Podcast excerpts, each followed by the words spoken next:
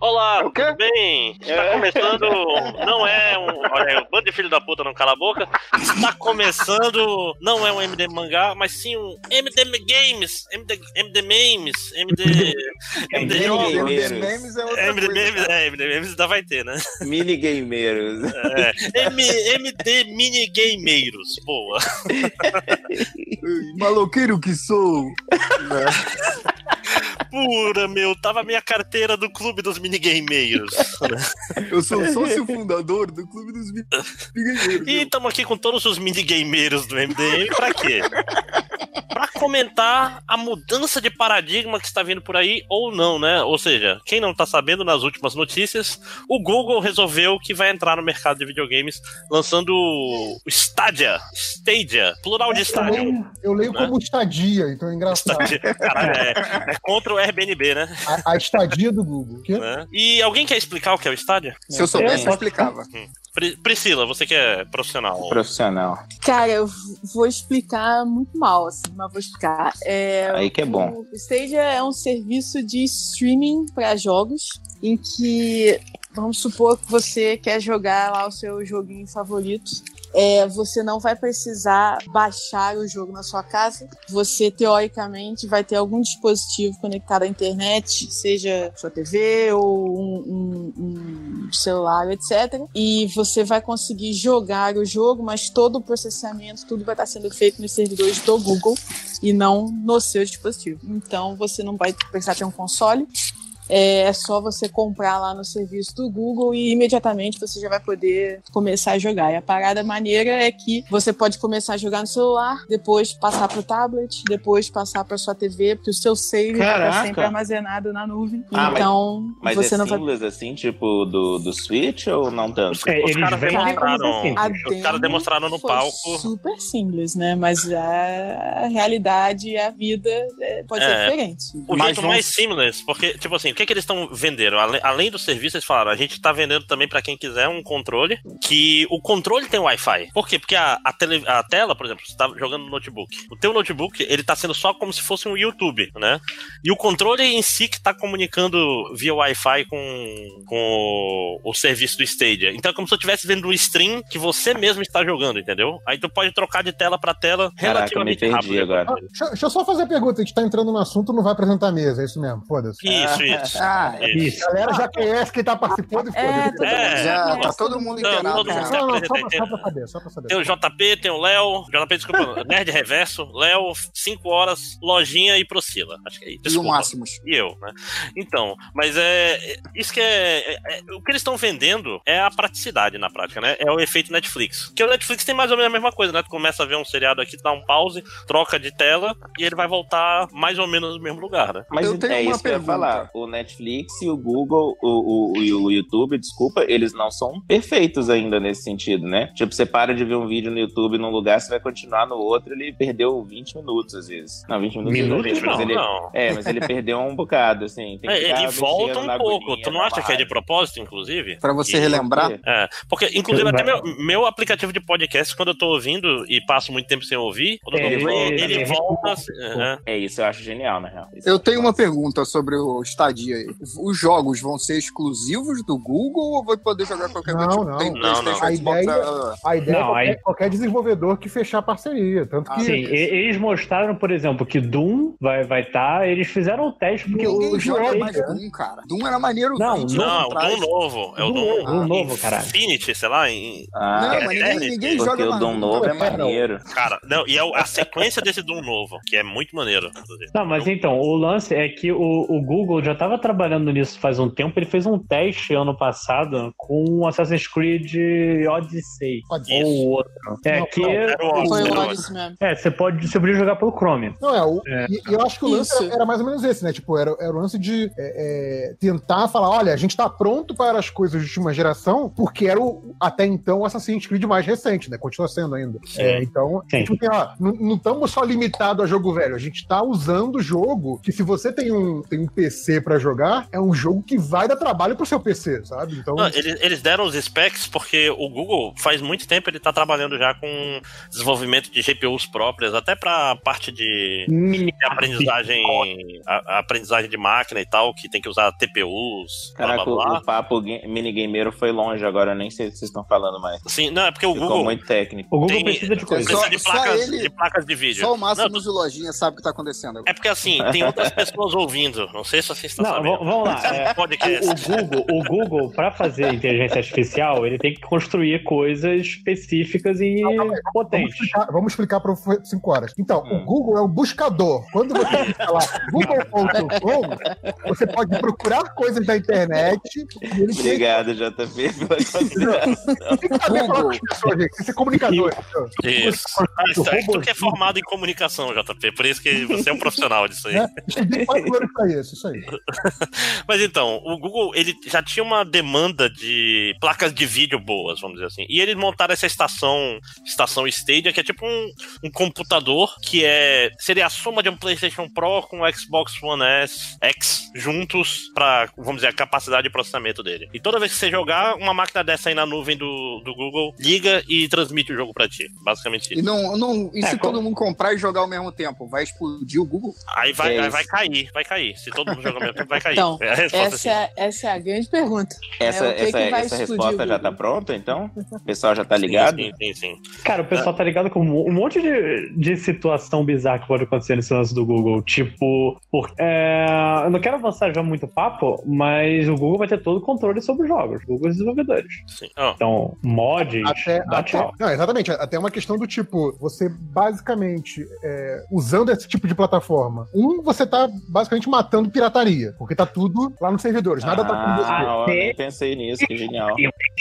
É, Não, Ah. aí é mais complicado. né? a, a segunda, a segunda coisa é que não tem mais cheat no jogo, porque você tá. Você não pode modificar o jogo de forma nenhuma, né? Só pode Mas jogar. será que o Google não vai modificar isso? Porque eles gostam do pessoal mexendo, inventando coisa com a plataforma. Não, mas ele gosta mais é de dinheiro e É. de, Ah, e de tá. copyright Controle. holders.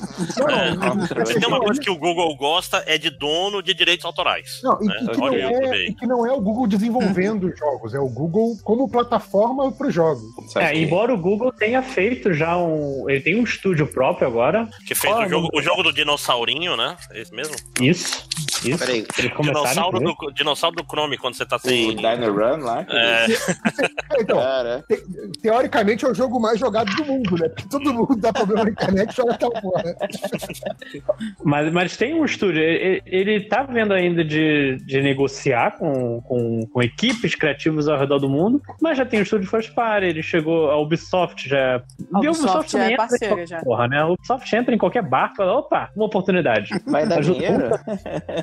Nem dá dinheiro, ela entrou no barco do Wii U muito rápido. sim. Mas, mas já é, é interessante, mas eu acho que até agora é muito conceitual, principalmente porque não, não há uma, uma versão realmente de beta.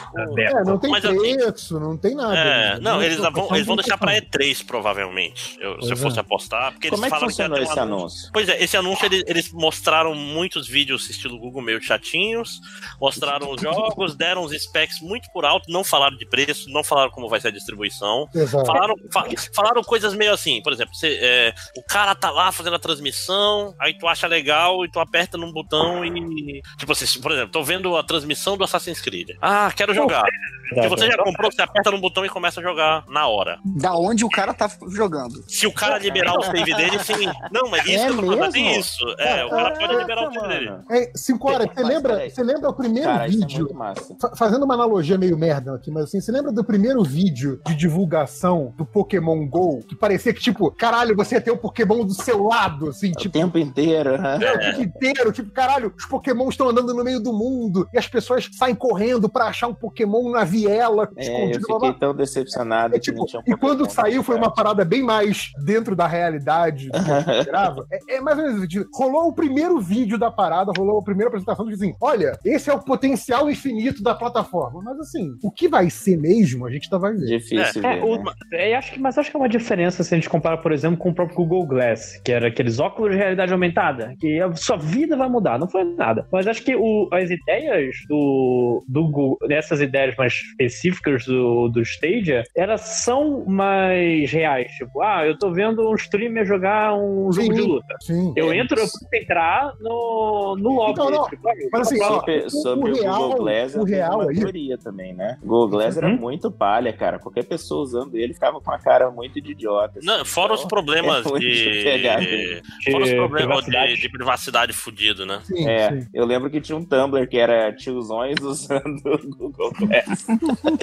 Calma aí- manda, manda o endereço disso aí. Que eu já eu, acho, eu acho que vai muito do que, que a gente coletivamente considera é, feio ou tosco. Porque, É assim, cara, verdade. Pochete voltou, trouxesse- né, cara? Se trouxesse você adolescente pra hoje e visse todo mundo olhando que nem um idiota pros telefones na rua, você ia falar, caralho, é um bando de idiotas. Cara, quando a gente era adolescente, os idiotas botavam óculos escuros pra trás da cabeça. Exato. né? Era uma coisa inexplicável, né? É. Já pensou o Google Glass pra trás? Ia ser a mesma coisa. Pensando Falar em gente nisso, as cordinhas fazendo a galera, as cordinhas, né, cara? Mas a galera que não sabe usar cordinha e bota pendurado na frente, sabe? O que que é isso, mano? É a galera que não sabe usar, não entendeu o significado. A Jovem. Jovem. Jovem. lojinha andando de cordinha. Eu não, porque meus óculos nem tem isso. Mas então, é, uma coisa interessante do, do Stadia é que ele, eles deram um monte de specs e tal, falaram, ah, vai ser uma máquina assim, assim, assado, é uma máquina que roda Linux. Então, os jogos têm que ser portados pro Stadia. É, o Doom demorou uma semana, por exemplo. É, mas o Doom já Tá, deve mas ter uma sido feito semana é pouquíssimo, velho. Não, mas é porque... Não, eles é- venderam por pouco, né? Isso, isso, é, isso é o mundo, mundo ideal, né? A vida É, nunca é. é o mundo ideal, né? Mas, ou E- seja, não é automático assim, todos os jogos já vão rodar no Stadia. Não, as empresas vão ter que especificamente ver que o Stadia é uma boa ideia e portar os jogos dela pra lá. Sim, sim. E até falando, da, acho que do último realmente dado técnico antes de a gente ir para especulação, é que para reduzir latência, o Google tá usando um sistema lá, tipo, Deixa, deixa eu fazer um Hoje- momento, professor. Calma aí. Que Latência que é? é, Exato, o tempo obrigado. que demora entre você apertar no botão e alguma coisa acontecer na tela. sim, que no é essa caso, explicação foi muito você vai boa. jogar? Load. Não, é o ping, como o pessoal chama. Tipo É assim, você tá jogando. é, é, que, é, que o ping é tipo é o tempo que um pacote vai e volta. Aqui é a mesma coisa. O seu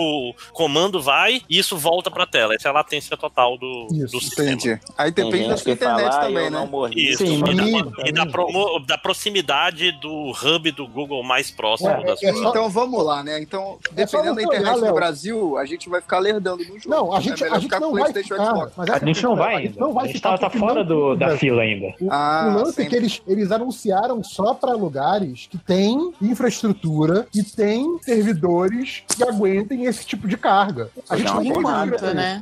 Por enquanto. Por enquanto. Mas não anunciaram no Japão, por incrível que pareça. É verdade, é verdade.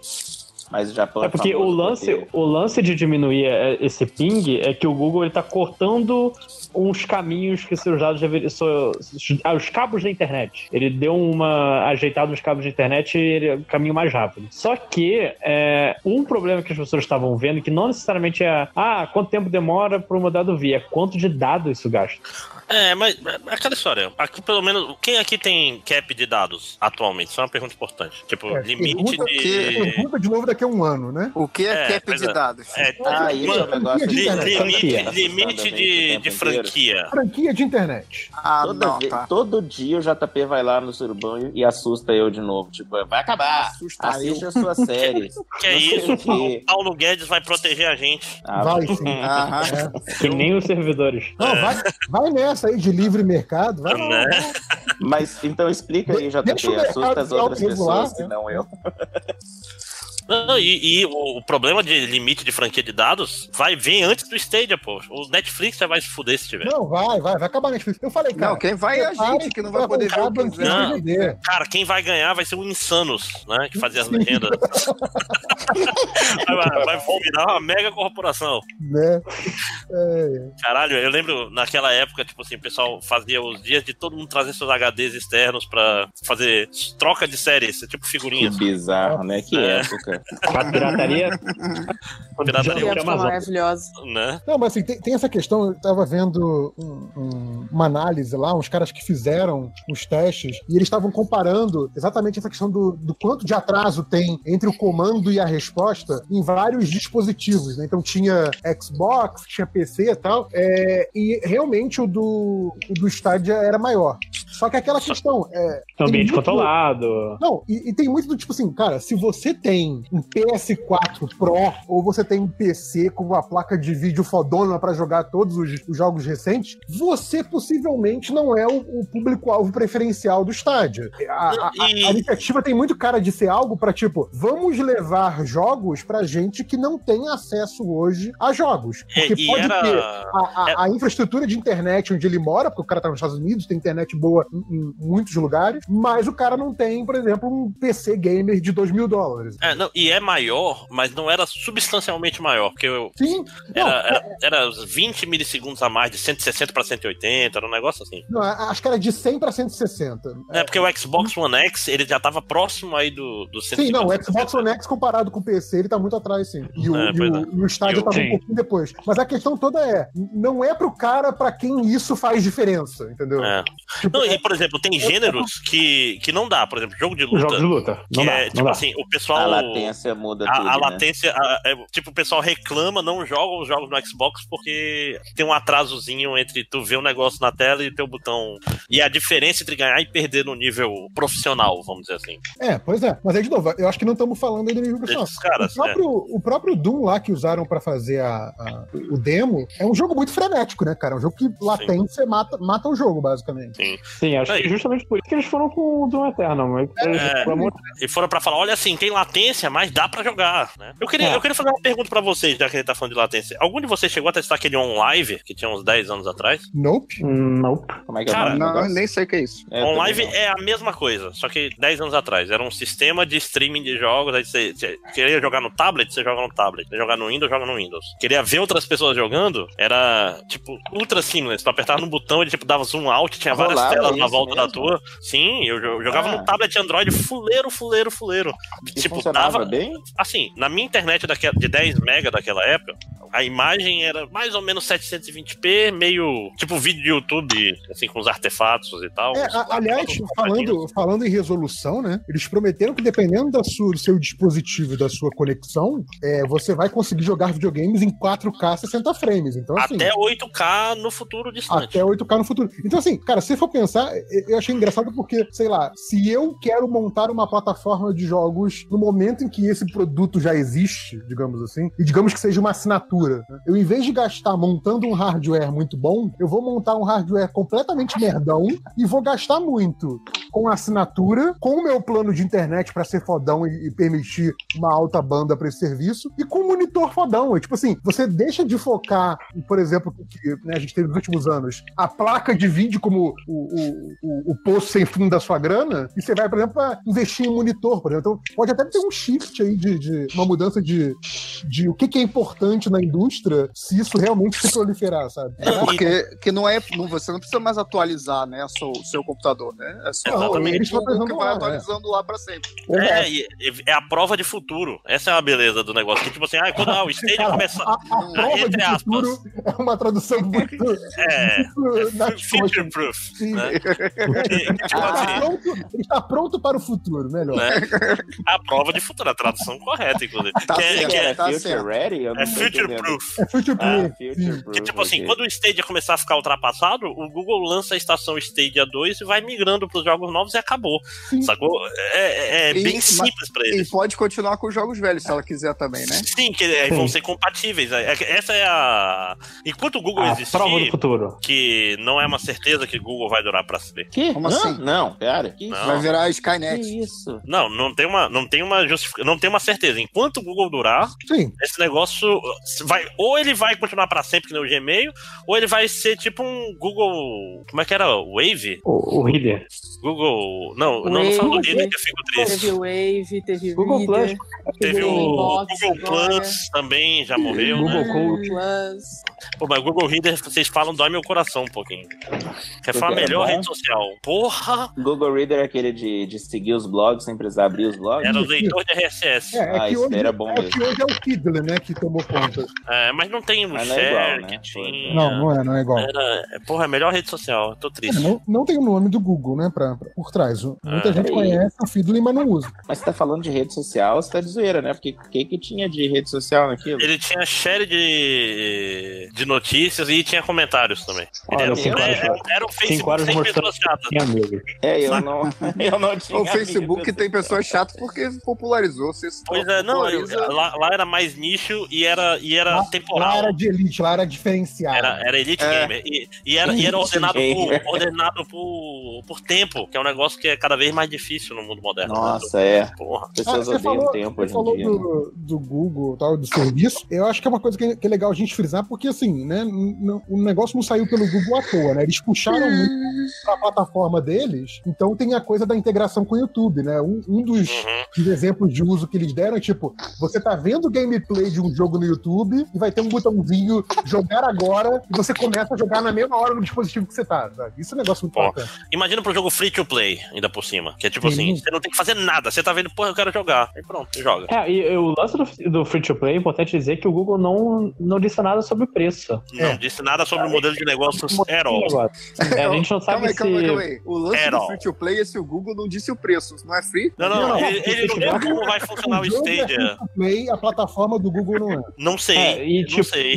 sabe? Né? É, tipo, se for um jogo, cada, você paga cada jogo, é uma coisa. Mas se for um serviço tipo Game Pass, Netflix? Netflix, aí você paga, paga, sei lá, 60 reais por mês e, e joga tudo que entrar. Mas o problema é que a gente não sabe. E é muita coisa que a gente. Tá, é, o Google tem tempo pra explicar, mas deu- acho que ficou faltando o principal é, dessas coisas. A gente É, mas teve uma Eu acho que é a estratégia que, que quase todos os os lançamentos de produtos de tecnologia têm feito, né? Você vai entregando a informação em, em- em doses homeopáticas, né? A cada grande conferência dessas, que eu acho meio escroto, né? Mas É, eu- mantém as pessoas, os veículos, tal, falando disso mais tempo. Mas, o, É, mas vou te é a falar, estratégia JP, Trump, né? Que Tem- uma estratégia. Tem uma estratégia ao contrário que tá ficando mais comum no videogame, que é tipo assim, anuncia um negócio e fala, esse negócio maneiro, vocês podem olhar agora. Aí, ah, tudo É, mas foi explode. o. Foi o que fizeram com a aniquilação, né? Foi no, É, Super é que eu Bowl. Não, não, foi com o Cloverfield 3. E a Nintendo tá fazendo isso em todo Direct agora. É, pois é. Tetris Já- 99. Caralho, já precisou vocês falassem assim, e vocês vão poder testar o Assassin's Creed Odyssey agora. Porra, o mundo explodia. Tipo, caralho, todo mundo ia jogar esse jogo. É, e, e a outra coisa que eu acho que é interessante também dessa, dessa ligação né, do, do mesmo ecossistema de plataforma é que, como é modinha dos jovens hoje fazer streaming, né, do, do próprio jogo, você vai poder, né, tá, tá jogando pelo Stadia e fazer um streaming pro YouTube basicamente direto, porque você já está basicamente jogando no YouTube, né? Tipo, é, é o sinal que tá vindo pra você, só que sendo mandado pra todo mundo. é igual, sabe?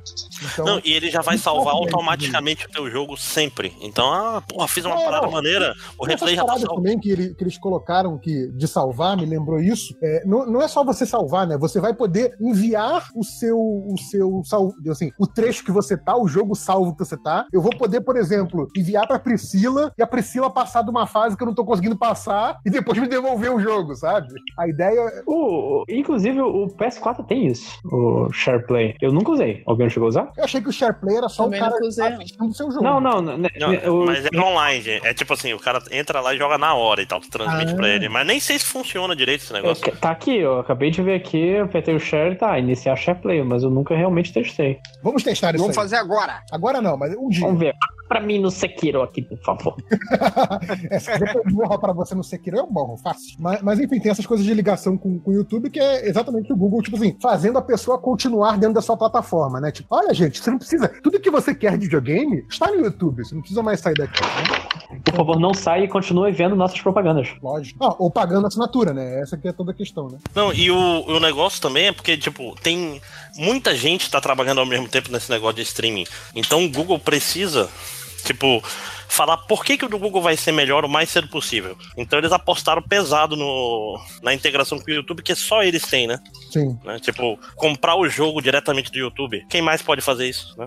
Essa É, parada da, da compra do jogo direto do YouTube, isso eu achei muito foda, assim, porque imagina você tá vendo o vídeo, você, tipo, um vídeo gameplay, alguma coisa assim, você vê o jogo, você curtiu o jogo, cara, você só poder clicar num botão e começar a jogar. Isso isso eu achei demais, assim, mais do que o lance de compartilhar, é, compartilhar entre devices e tal. Mas isso pode ser porque eu tava muito impactada que o Division 2 teve 90 GB e eu tive que ficar um dia e meio baixando. Então o lance de jogar instantaneamente bateu forte, assim, no coração. Agora, imagina quando você tiver franquia de novo, você vai ter que dividir o seu download do Division em dois meses, né? 50, Imagina, 50 cara. GB nesse mês, 40 GB no próximo, aí você pode jogar. Uh, Nossa senhora. Ou, ou você baixa do- no computador do trabalho e coloca tudo no pendrive. imagina, né? Cada pendrive de 1 tera. Você coloca em 52 disquetes. Né? Que desespero. Ah, pois é. Ah, mais alguma coisa sobre Stadia que a gente tá faltando? Cara, eu, eu- assim, eu achei o, O filtro. o- eu achei a apresentação, a, a ideia do produto é bem, pra usar uma palavra da moda, eu achei bem disruptiva. É, agora, eu acho que é um produto que só vai realmente mudar se você, se ele, se o Google conseguir levar esse produto para uma escala global, né? Pois Tem é. que estar todo mundo usando. E quando você olha pro restante do mundo e você vê como aqui no Brasil, infraestrutura, infra, é, estrutura meio mais ou menos, problema de conexão, o serviço tem que estar aqui, etc. Eu fico naquelas de beleza. Quanto tempo vai levar até esse produto estar disponível em tudo quanto é lugar, saca? Porque aí é onde eu acho que a verdadeira mudança vai vir, saca? E realmente não é um produto pra quem é super hardcore, joga FPS, Battle Royale, etc. É um produto que pode permitir que outras pessoas joguem e a galera mais casual tenha acesso a outros jogos também, é, triple play, etc. Mas, cara, tem que conseguir chegar na minha casa, né? Por que, que vocês acham que eles estão focando numa galera mais casual? Eles estão tentando seguir o esquema do, do- da Nintendo, que tava focando Não, no casual e tá Eles querem pegar o jovem, cara. O jovem joga Fortnite no celular o tempo todo. Exato. É, é. Exato. É, já vi acontecendo. É, é, é, vai ser essa coisa. de, tipo, se você tem um dispositivo, por exemplo, sei lá, se você quer jogar um, um- jogo, esses jogos mais pesados no celular, você precisa ter um celular bom, ou você vai jogar com uma qualidade visual muito ruim, ou o jogo vai ficar muito lento, travando, engasgando, esse tipo de coisa. É, o, o lance é, se você tiver um dispositivo com, com hardware mínimo, mas que permita uma boa conexão de internet, você vai poder jogar. Então é, é meio que expandir mesmo, assim, tipo, é, é trazer jogo pra quem hoje, mesmo que quisesse, não conseguiria jogar. Isso eu acho muito bizarro, sabe? Sim, E, tem, e tem, tá tendo uma corrida aí pra quem vai ser o Netflix dos jogos. Tipo, Ah, o Google sim. tentou com o PlayStation Now, o, a Microsoft já tem o, o Game Pass, E tem outro, xCloud, né? Que era o nome que era. é, a, a EA tem o EA Access. Acho que é Aliás, isso. eu vi passar na a frente Origin, com o a Netflix Origin, das né? revistas. É, Eu vi, eu vi alguém apostando uma dessa análise aí, que o cara, que o cara apostava que o xCloud seria o, o- o Netflix do dos games, porque a, a Microsoft é a que tem o know-how da- de todas as áreas necessárias para fazer isso acontecer, né? E eu acho que a Microsoft tem uma coisa que o Google ainda tem que provar e a gente vai fazer a Apple, que é estúdio próprio, estúdio particular. mas, mas, mas Ela tem gente o- que fazer. É, o que o JP tá falando de tecnologia, o Google comprou a Gaikai, o, a Sony comprou a Gaikai tem comprou tempo. Quem comprou a OnLive foi a, a Microsoft? Ah, não sei. Mas se bem que a Sony comprou o Gaikai e E o PlayStation Não- até hoje não deu certo, pois é. o PlayStation não deu certo. Até a, a, Capcom fez com o Switch. Ela stream, no Japão você pode jogar Resident Evil 7 no Switch streamando. Ah, a OnLive foi comprada pela, pela Sony também. Pô, Sony comprou duas coisas, empresas. É. Não, e OnLive, como eu tô falando, OnLive foi a única que eu testei e funciona. É, é, tipo, é estranho. Tinha latência, ainda era alta, tipo, apertava e eu sentia, sei lá, quase um quarto de segundo pra um terço de segundo Essa- pro. Essa coisa de comprar, comprar duas empresas meio que redundantes, às vezes é muito tática, né? Aquela coisa assim, cara, se eu comprar. Tem duas empresas que desenvolvem isso. Se eu comprar as duas, eu tô garantindo que durante uns cinco anos ninguém mais tá desenvolvendo aquilo, sabe? Sim, sim. É foda. Sim, com certeza. Não, e, e é, é tipo de coisa, se tiver um modelo de negócio legal, eu usaria, pô. O né? Game Pass, se eu tivesse um Xbox, eu compraria feliz. Não, mas 30 reais por mês? Eu acho que é, é, tá muito longe da nossa realidade ainda, cara. Que em termos de infraestrutura, a gente tá muito capenga ainda, cara. Não, mas tu pensa assim, só pra jogos que a latência não é importante. Jogos indies, Estratégia. é. Se você for Walking isso, essa coisa do tipo, ah, aí vai lançar, sei lá, só Rio, São Paulo, Minas, Brasília, sabe? É BH e Brasília. É, É, eu tipo, você fazer um lançamento Brasil, que você vai pegar só quatro regiões metropolitanas, é, é muito escroto, sabe? Então, Sim. não sei se é algo que Cara, eles fariam. Cara, mas às vezes ela começa assim, entendeu? Você traz o produto pra cá, você cria demanda, você com o produto já aqui consegue negociar com o operador, com o governo e etc. Ninguém vai é, proativamente botar a estrutura aqui pro Google trazer o Stadia se o Google não mostrar um mínimo de compromisso em trazer o serviço pra cá, saca? Justo. Então, é, começa assim, entendeu? Não, e o Google, o Google, tipo, é uma empresa que eu não lembro de ter tido muitos problemas de infra em lançamento de coisas, assim. É uma empresa que.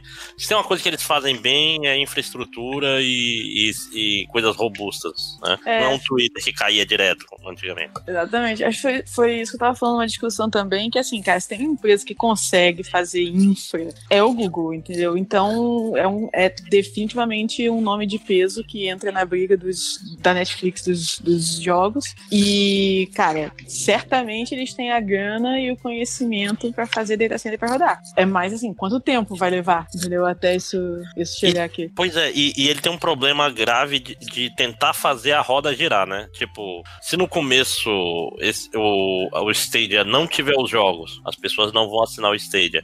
Se ninguém assinar o Stadia, os outros não vão portar os jogos pro Stadia. E gera um, um ciclo Que é vicioso, 22, né? né? Isso é um É. bom ponto mesmo. Né? Que é- de- tudo depende disso, na verdade. Se todos os lançamentos do momento estiverem no Stadia, ele vai pegar, não tem, não tem É, é parecido com o problema da realidade virtual que a gente tem hoje. É uma roda que ainda tá com dificuldade de girar. Ainda falta o É. jogo, o Killer App. De, de É, VR. falta E o, e o um- doido é que tem jogos do ano passado que entraram na lista de top 10 que ninguém jogou, porque era VR, né, cara? Hum. O Astrobot, por exemplo. Mas Esse falta, o falta um que. falar, tipo, porque o lance, 12%. o lance do, do VR é que o preço é muito impeditivo. Você tem que ter alguma coisa que realmente vale a pena você gastar. Um... No caso do PlayStation Now, você já, já tem o, Play- o PlayStation Now, ou seja, o PlayStation VR, você já tem o PlayStation Ajuda. Mas se fosse comprar um dos outros computadores, cara, é um custo de vai montar uma máquina exuberante. Não, o Vive, o Vive é ridículo o preço dele. É tipo O 900 Vive você precisa fazer financiamento. É um financiamento. É. Você- É, e o, o lance do preço é um fator, né? Porque, por exemplo, é, é, você não precisar, como você estava falando, do jovem que joga no celular. Pô, é um cara também que às vezes não vai ter como comprar um console de última geração, como comprar um PC gamer mega sinistro. Então, ser uma parada acessível, de repente um subscription, alguma coisa assim, uma assinatura que seja mais tranquila, pega um público novo, pega um público mais jovem que não vai ter aquela condição de né, É. fazer o, o- o investimento no console. E o jovem, o jovem convence o pai a pagar 50 reais por mês numa subscription muito mais fácil do que ele convence a comprar dois jogos por ano. que Cada jogo é Sim. 250 reais. Sim. Cara, é verdade, isso que bizarro, né? É, porque bem eu- verdade mesmo. O parcelado ele engana, né?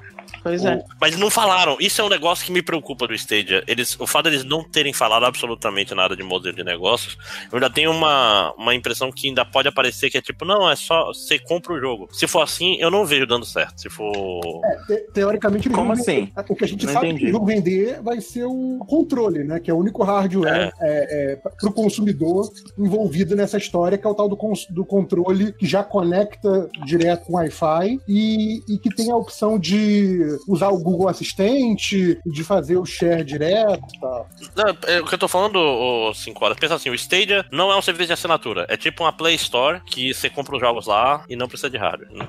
Tipo, vai pagar os mesmos 250 reais no jogo, mas não precisa ter Só um videogame. não precisa- é. Aí eu não sei se dá certo. Se Mas for eu tinha modelo. entendido errado, eu tinha entendido que você assinava e tinha Não, acesso. Não, Isso, Não, isso a gente tá eles especulando. A gente especulando, pois é, não tem modelo de negócio ainda. Inclusive, eu Saquei. tinha lido que o, o- nessa linha aí, todo mundo falando da Netflix dos games. E eu li pessoas falando que eles não querem ser a Netflix dos games, eles querem ser o Spotify dos games. Então é um, um, Ah, um middleman, entendeu? Porque qual é o lance da Netflix? A Netflix, você cobra lá a assinatura, você faz os streamings todos, você não. não, não é, você não paga por nada, você paga a assinatura. O Spotify você também só paga assinatura, mas o Spotify ele tem uma, uma, uma questão de você, como criador, é, o Spotify não cria nada, né? Netflix ainda cria, ainda tem produções originais, etc. O Spotify ele é realmente só um middleman que Ah, acabou essa, é- essa é a tomando- diferença, então. exatamente acabou tomando conta. é, Não vai ter nada que é exclusivo, então. É, então, e, assim, eu não sei se eu concordo muito com essa visão, é, que seria mais nessa linha do Stadia como uma Play Store, né? Que você só vai lá, você compra e a- as coisas estão ali e você consegue, é, é, enfim, é um marketplace ali. Eu não sei se eu concordo muito com essa visão, não, porque eu acho que, no caso do Google, como eles anunciaram o estúdio e tudo mais, eles me parecem sim interessados em ter conteúdo original e etc. É, não sei se eles seriam só um middleman e eu cheguei, só uma loja, saca? Eu fazer isso tudo pra você ser só uma loja, entendeu? É, pois é, mas de repente é, o conteúdo original Google seriam jogos de graça pra trazer as pessoas pro Stadia, por exemplo. Às vezes é difícil porque eles realmente não falaram nada de modelo de negócio, né? É, é o que me incomodou um pouco. Eu pensei, porra, falar, se ele falasse qualquer coisa, qualquer coisinha, desse um, um baitzinho, vai ser um modelo de subscription. Pronto, era só o que eu queria saber. Ou seria um, vai ser um modelo híbrido, que vai ter, tipo, os jogos que estão grátis no subscription esse mês e eles rodam e o resto tá pago, não sei. É, e a sensação de que isso foi muito calculado, na real, porque eles sabiam que todo mundo ia querer saber se ia ser subscription ou pago, etc. Ou eles não estão fechados no modelo ainda, mas resolveram anunciar pra não perder o time. É, então, eu, eu acho que isso que o, que o, o Máximo estava falando de se eles vão conseguir lançar com vários jogos de lançamento ainda, é algo que talvez afete o próprio modelo de negócio, e por isso não tem anunciado, sabe? Tipo, É, Ok. não fecharam parceria. a gente não sabe se a gente vai ter todos os jogos AAA do ano assim que lançar. Então, a gente não sabe se a gente vai fazer um modelo light, um modelo é, é, experimente por um mês depois assine, um modelo assina tudo e tenha todos os AAAs no dia 1, sabe? Então, depende também do- de qual vai ser o catálogo disponível para definir também o modelo de negócio deles. É. Eu lembrei do, do modelo de negócio do OnLive, ele era interessante. Ele tinha um subscription que dava acesso aos acervos, ele tinha os lançamentos que você pagava um valor abaixo, até não não era os 60 dólares cheio, e ele tinha timed trials de meia hora de qualquer jogo que tivesse na. Ou, Você ou podia seja, jogar meia hora de seja, qualquer jogo. o modelo de negócios não é nem o Netflix, nem o Spotify, é o É. Comixology. É, pois é.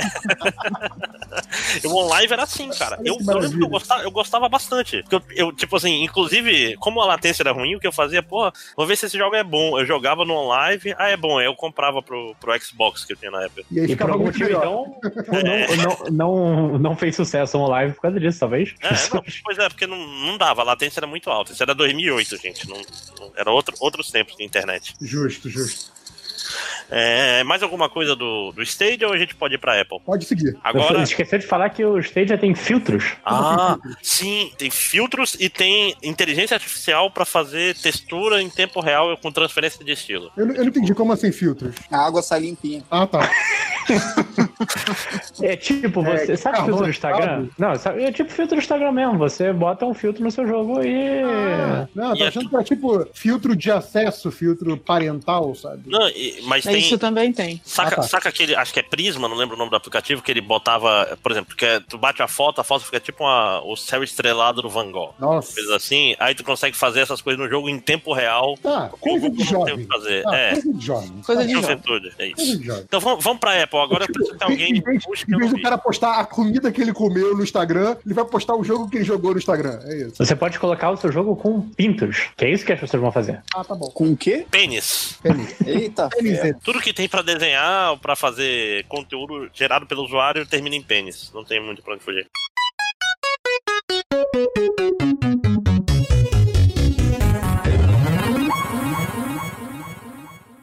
Mas pro, pro outro candidato a Netflix do- dos jogos, que é, o, que é a Apple, é isso? Sim, isso. Sim. Isso. Apple Arcade. Arcade. Arcade. Arcade. Vilão tal dos vilão dos X-Men. Exato.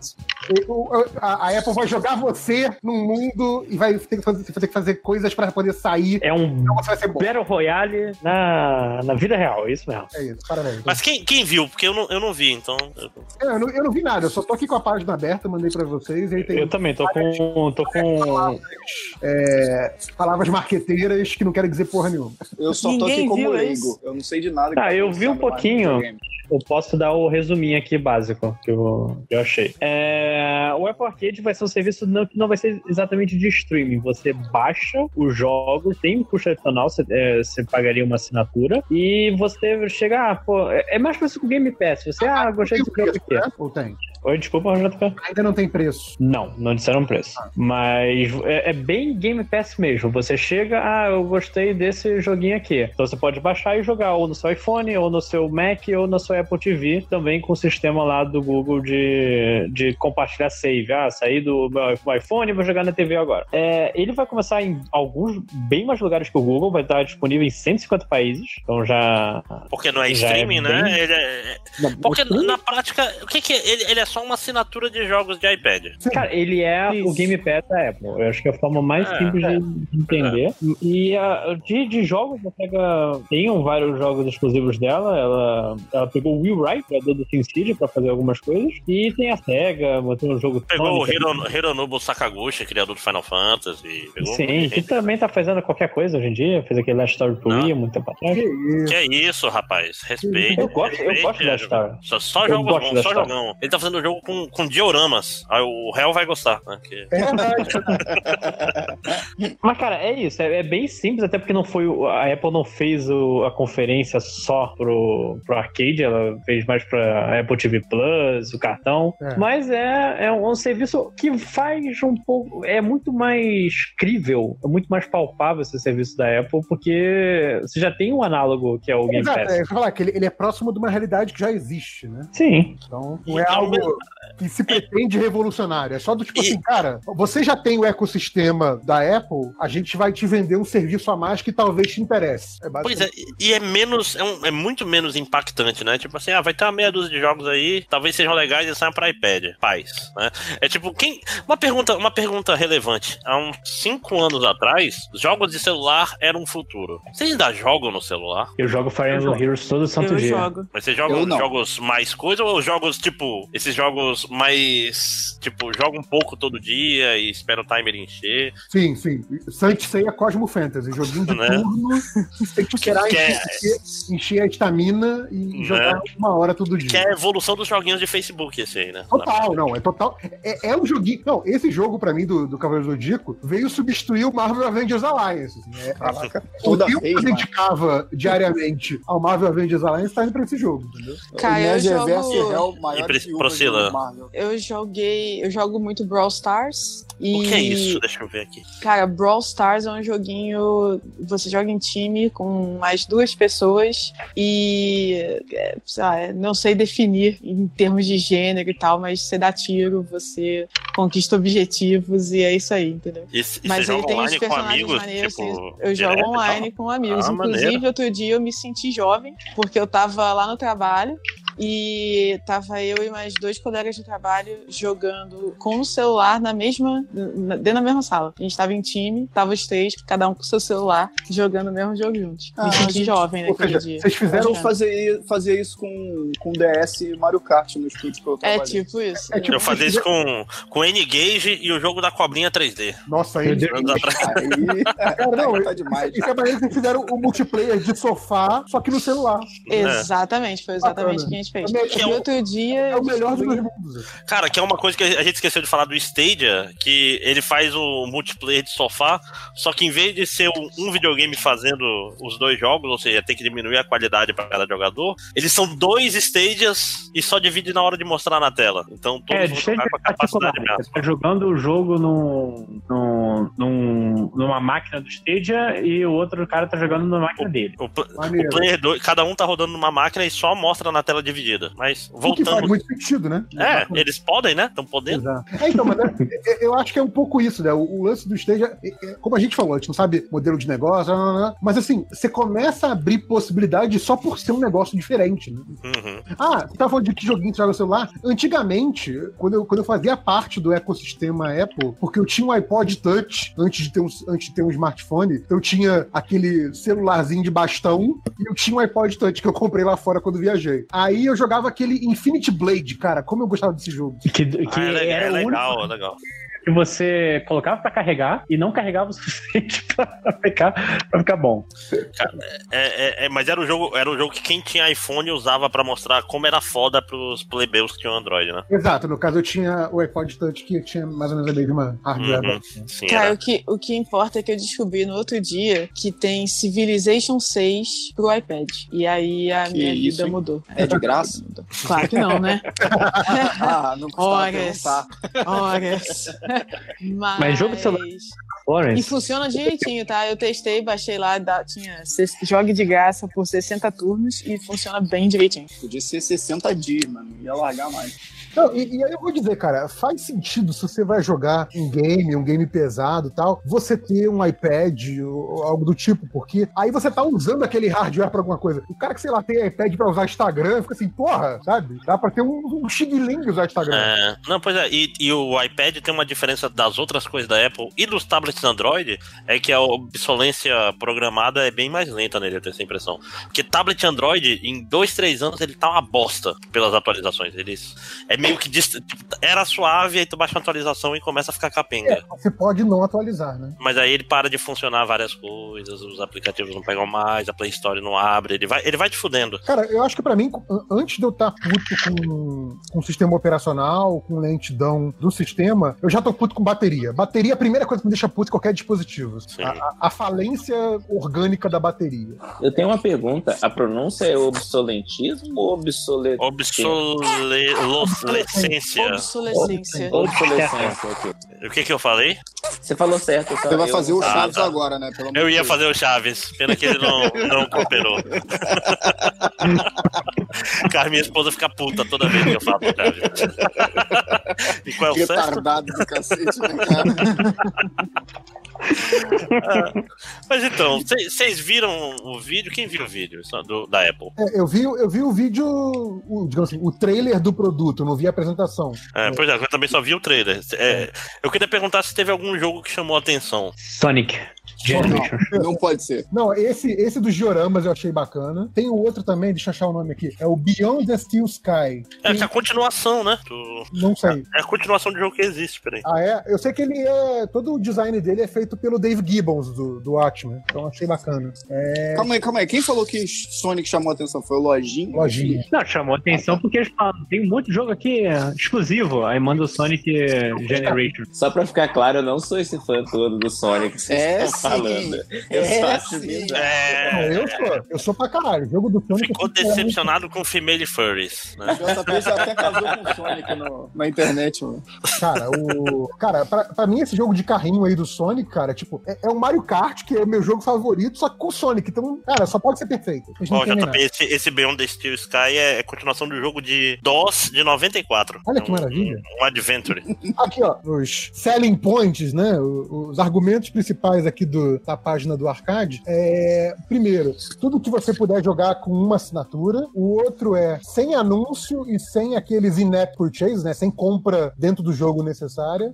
É, o outro, que, é que a Priscila já mencionou aí, que é você poder pular do iPhone pro iPad, pro Mac, pra Apple TV. O outro é que, não sei se isso é exatamente uma, uma feature, mas eles estão vendendo como feature, que é Play Offline É, aonde você quiser, né? É aquela coisa, né? E o símbolo é um avião, então assim, exato, você não vai poder jogar o Stadia no avião, a não ser que seja aqueles voos com Wi-Fi, e tem que ser um Wi-Fi muito bom. Então, realmente, pra quem anda muito de avião, talvez o Stadia não seja tão legal. É, acesso até seis, seis pessoas da mesma família, né? Ou seis amigos, né? Que eles sempre Uhum. pode dividir com, com a galera. E uma Ou coisa que vender. que é sempre importante quando você está falando de Apple é compromisso com a sua privacidade, né? Então, historicamente, a Apple protege melhor a sua privacidade do que outras plataformas. né? Fora o The Fappening, essas coisas que foi tudo Apple que vazou, mas fora isso.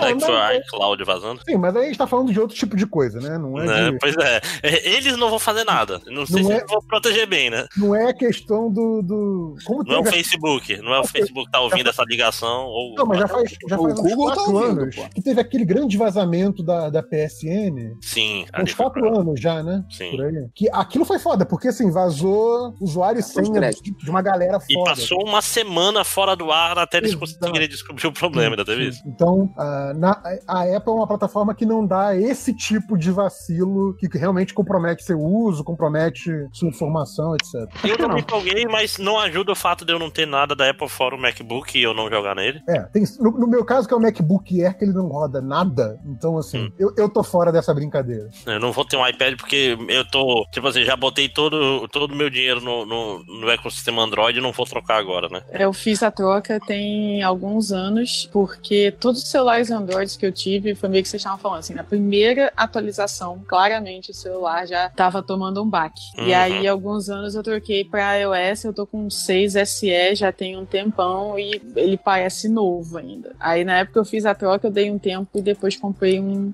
um iPad. E, cara, o iPad é. Eu praticamente não uso mais meu computador, eu só uso quando eu quero jogar alguma coisa que peça mais, né? Tipo, um Apexzinho rola no PC. Mas ele é pra outros jogos, assim, ele atende super bem. Brawl Stars, o Civ, como acabei de descobrir. Ah. É...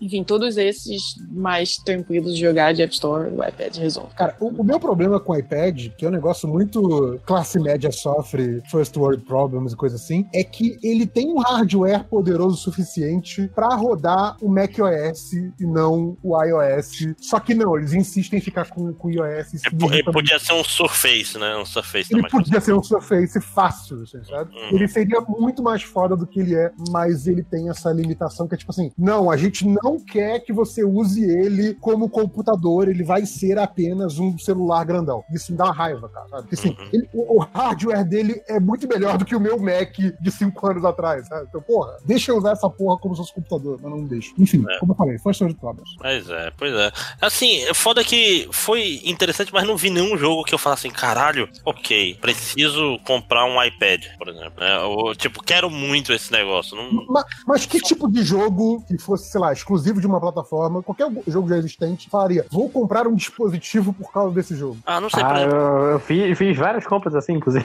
Não, não, mas só pra ter um exemplo, assim, porque realmente eu não, eu não consigo pensar em um jogo que seja isso. O, o jogo dos dioramas, ele, ele me deu uma leve balançada, mas mostrou muito pouco pra. Porque o, o Hironobu Sakaguchi, eu tenho. Eu gosto bastante dos jogos dele, Lost Odyssey no Xbox 360, foi um RPG maravilhoso. Tipo, eu tenho. Eu acompanho, a- acompanho a carreira desse rapaz aí. Desse, Vocês viram? Vocês viram no trailer esse jogo do Dioramas que o, que o Máximo está falando? Não. Porque eu achei um negócio muito impressionante. Eles constroem o cenário como se fosse uma animação stop motion, sabe? Eles constroem o cenário e fotografam por todas as direções. E aí aquele cenário vira o cenário do jogo com personagens digitais andando por aquele cenário. É muito bacana. E fica bonito pra cacete. Visual é muito bacana, é muito legal. Mas aí vai saber que tipo de jogo é esse. Aí vai olhar um joguinho simples. Aí eu comprei um iPad à toa, né? Exato, exato. Eu, não- porque eu não sou um gamer que nem o Máximo, o Zé, a Priscila é, o Lojinha. Eu não consigo me imaginar comprando um dispositivo por causa de um jogo. sabe? Ah, não, é, não, mas eu digo assim, é sempre. Vamos dizer, é, eu, eu tenho um tablet Android. Ele já tá. é, e não é um tablet super velho, é um tablet. Tab 10, No- Note 10, sei lá, da Samsung. É um tablet bom. Só que as atualizações foram lascando ele. Tipo, em três anos ele já tava. Já tá. Aí eu fico olhando os, os iPads, eu fico, porra, roda tão macio, né? Dá, dá uma aí, invejinha, ó, né? na Zona Franca. Não, é cara, barato. iPad é realmente outra experiência. assim. Ah, Eu, né? tenho, Eu- eu tenho um tablet multilaser que eu comprei só pra poder ler gibi. E assim, ele é uma porcaria, mas serve pra abrir o, o, o Comics Viewer lá. Uhum, sim. Pois é, eu, eu uso. O meu tablet eu uso pra ler, pra ler mangá e Marvel Unlimited. E é isso. Tipo, só pra isso. Porque qualquer outra coisa. E ver YouTube. Netflix eu não uso. não? Na Netflix, geralmente eu boto no Chromecast pra, pra ver na TV. Não, eu perguntei só por, sei lá, Não, a gente eu tava acho- viajando aí Eu uso. acho que pra qualquer, qualquer TV mais Ah. recente, que já tem o, o- que é Smart TV, que já tem o app do, do Chromecast, do Chromecast do, do Netflix. Acho que é mais prático, né? TV do que qualquer outra coisa. Uhum. É, e pra viajar a bateria já não tá tão boa, Léo. Tipo, não dura duas horas. Aí eu nem, eu nem levo pra viajar. É, é isso Caraca, que é foda. pronto. Tipo, mas também só- eu só quero viajar por duas horas. É o limite do meu. Não, Tá, com duas horas eu chego em Roraima, porra. E- Belém, Eu talvez. queria falar, duas horas de viagem pro máximo, ele tá no Amazonas ainda, né? É grande pra caralho. Ah, é Quanto foda. tempo demora daí pro, pros Estados Unidos? Cinco horas pra chegar em Miami. Ó, Quanto tempo até. Vai ficar perguntando, né? Igual criança É. pequena. Quanto tempo até o Japão? Ao Japão eu nunca fui, então não sei. Mas pro Rio é quatro horas. É quase a mesma distância do.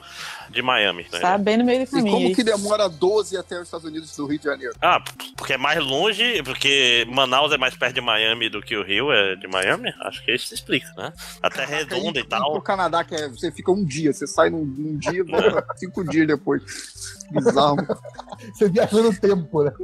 É invocado. Quanto mais Não, próxima a cara, cidade, tipo assim- menos tempo leva. É, é muito doido. Caraca, que doideira, eu Né? não sabia não. É, Fortaleza, Amsterdã é 8 horas. Foi, uma via... Foi um negócio estranho. Bacana. Né? O podcast de, de rotas vi- de Geografia aviação, agora. né? É, tá, a gente já Mas depende, rota de aviação na Terra plana ou na Terra Globo? Uhum. Vocês queriam falar do, do PlayStation VR também?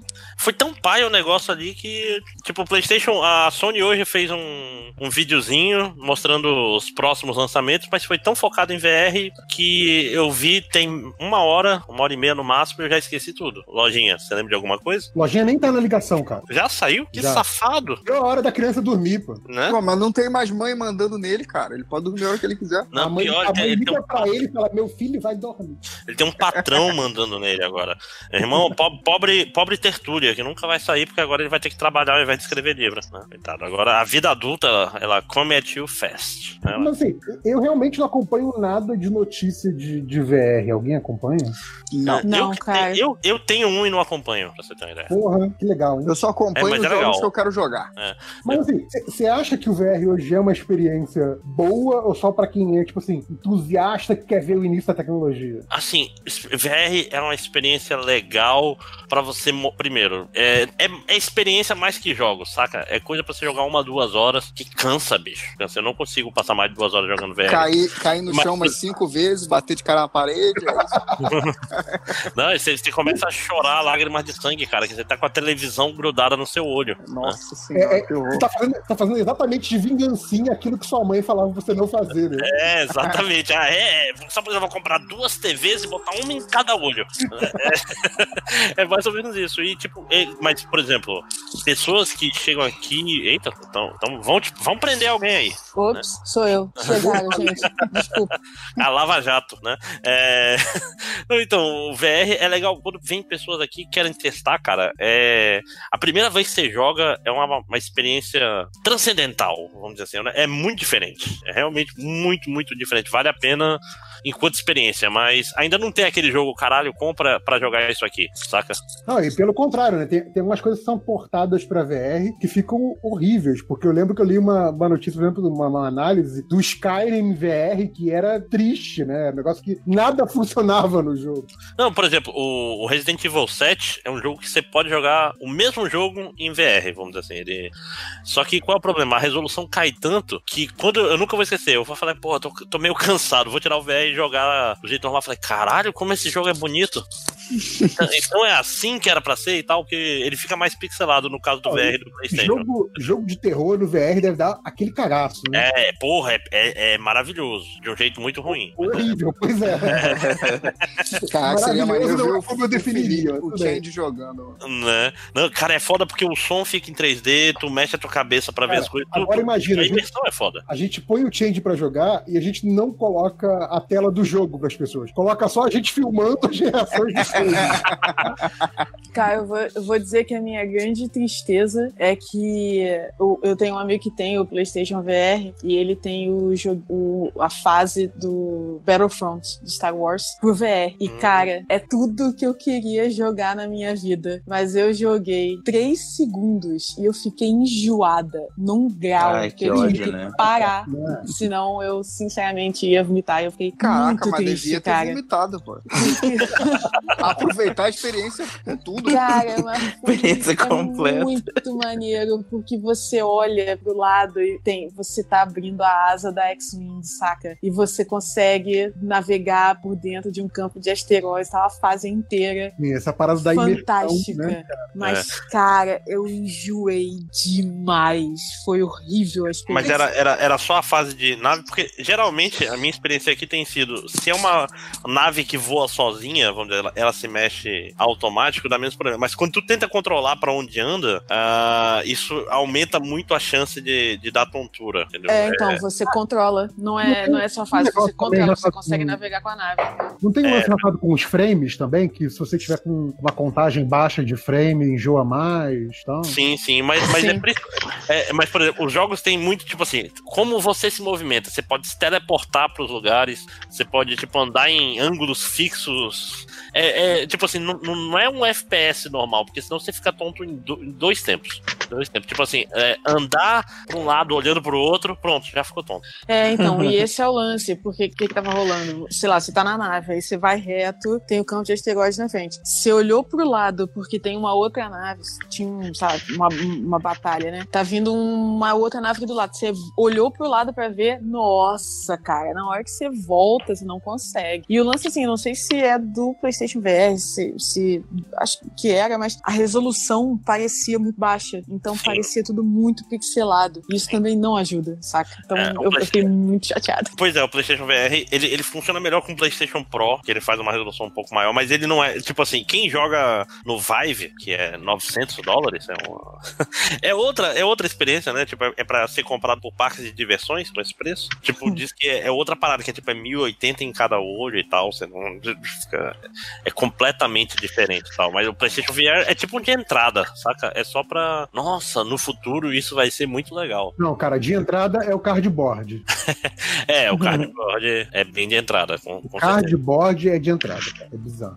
Tem mais alguma coisa? voar. Opa, desculpa, vai aparecendo. Não, eu falei que eu só sei que eu queria voar, cara. Eu queria muito Sim. voar. Mas tá E tem, e tem um, e tem um jogo no, no VR que é massa, que é um, é um jogo, tipo, você é só uma águia voando, tipo, no mundo que, vamos dizer assim, a civilização acabou e tá lá em Nova York, cheia de, de árvores e tal, e você é uma águia que voa controlando a direção com, com a cabeça, saca? Por onde você olha, você voa. Aí é É. relaxante e tal, porra. E, Dá pra aí, você, tipo, olhar pra baixo pra ter a águia bater no chão, assim, espatifar Sim, sangue? eu acho que dá. Eu não tenho Eu, certeza. aí essa é a primeira idiotice que eu ia tentar fazer, cara. né? Só pra Mas- testar mas- pra ver se ia funcionar essa parada. Mas, a- mas aí ia te assustar, cara, porque é, é um reflexo natural, tipo, você se sente caindo nessa merda. Você tá caindo. É. Você Você sabe, sabe, você que, sabe que, é, que é só um, um jogo. Por isso que tem tanto vídeo na, na, na internet, tipo assim, do pessoal no shopping, daquele negócio de. Aham. E, tipo, gritando louco. Porque não adianta tu saber que é mentira. tá? Então, quer ver, quer ver como eu sou trouxa e ia acreditar e ia cair no chão junto? Uhum. Ah, sabe aquele. Na, na Universal tem um simulador lá dos Simpsons, sabe qual é? Sim, sim, sim, sim. Você foi? Sim, ele, A- que ele não aquela- se mexe, né? É, não, aquela parada se mexe um pouquinho e o nego joga vento Ah, na tua tá. cara. Porra, E aí, quando falar não se mexe, tava subir- chocado. Quando começou a subir, eu fiquei. Aí eu comecei, isso é uma montanha russa, isso é uma montanha russa. Eu fiquei desesperado, cara. Eu achei que era uma montanha russa de verdade. Tipo, Sim. não desesperado, mas eu fiquei repetindo, isso é uma montanha russa. é Ficou desesperado. um aqui. Aí, aí, foi- mais, o- aí o chuvisco amigo meu mandou: Cala a boca, moleque, isso é um simulador, a gente tá parado no mesmo lugar. Eu, ah, ah, é. No, no, no VR eu ia, eu ia cair no chão, eu ia bater a cabeça na, na parede, ia fazer tudo errado. Sim, esse é o futuro do videogame. E o meu futuro vai ser morrer jogando videogame Vocês estão- na lápide. Vocês estão zoando, mas vocês não lembram quando lançaram o Wii e toda a sequência de acidentes domésticos que o Wii causou? Ah, eu não sei sim. como é que a gente É não se matou, hein? Teve que começar a ser vendido com aqueles nunchaku, sei lá o quê. É, eu- não Proteção, na verdade. É, eu não sei como a gente não se matou jogando boxe na casa do Change uma vez, lembra? Sim, verdade. ninguém, ninguém acertou ninguém naquele dia, cara, ele tava cheio pra cacete a cara. Cara, dele. eu acho que essa do Wii salvou a indústria de TVs, né? Porque o que se quebrou de televisão tacando o controle nela, Exato. Venderam mais TV do que na Copa. né? então, gente, mais alguma coisa que vocês querem adicionar ou podemos finalizar? Acho que podemos, né? vai conversar de outra Podemos coisa, finalizar. então. É justo. Então, pessoal, esse foi um MDM Games plantão especial Stadia, né? Espero que vocês tenham gostado e sei lá o que, que vai ter depois, se vai ter comentários, se vai ter outro bloco. Então, fiquem com o que vier. Tchau. Falou. O que vier.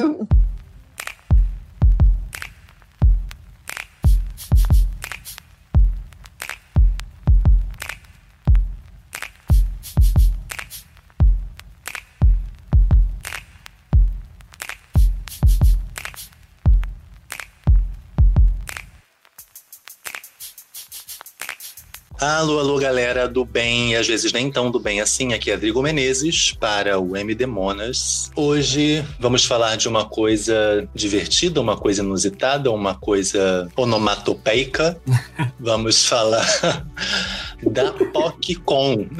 Isso, onomatopeica, porque POC, aliás. Faz um sonzinho. É, faz um sonzinho. A, primeira, a nossa primeira tarefa da noite é desvendar para vocês o que, que é POC. Mas Ah. antes de tudo, antes de tudo isso, a gente tem que apresentar quem tá com, com, com a gente nesse bate-papo de hoje. Ah, do lado direito do ringue está José. Oi, Tudo bem, José? tudo bem? Como está você, Rodrigo? Estou bem, como está Brasília? Chuvosa. Ah, Rio de Janeiro tá estranho também. Não sei se tá chovendo porque eu apaguei e eu só acordei ainda agora porque o meu organismo é muito profissional e eu acordei exatamente na hora da gravação. Estou disfarçando tudo isso com profissionalismo, mas talvez tenha sido mero acaso. Sei. Foi talvez mero acaso, mas não. Eu sou muito profissional e eu acordei exatamente na hora. E para falar conosco da PocCon, estão aqui os organizadores do evento, Mário César. E aí? Que Mário? Aquele mesmo. Ah, eu, Opa! Eu ia... Não, e o melhor de tudo é que realmente a parte boa é que não é dentro do armário, é atrás do armário. Então, não é Ah, dentro do armário, não. Fora do armário. Queremos. Graças a Deus. E, além do Mário, Rafael Bastos. Diga oi, Rafael. Oi, Rafael. Então, meninos, antes da gente desvendar o que que é a POC, desvendar o que que é a POCCon, apresentem-se como vocês preferirem, na ordem que vocês quiserem. Quem são vocês? Na balada, na noite? Os mais velhos primeiro, né, Mário? Ah, obrigada.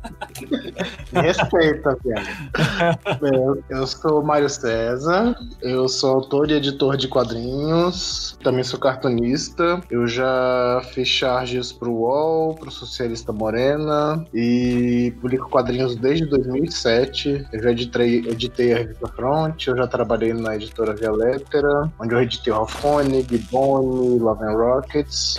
E eu tenho a minha série Entre Quadros, que é a quarta edição. Foi tipo, um dos primeiros quadrinhos aqui no Brasil a tratar abertamente de questões LGBTs. E meu trabalho mais recente chama Bendita Cura, que é um quadrinho que aborda questões como a cura gay e homofobia. Legal, legal. Rodada palmas, palmas e palmas. né? Palmas, palmas, palmas. É. Rodada meio. por que não, aqueles. Não, não é brincadeira, não, viu? Tem uma carreira aí, meu amor.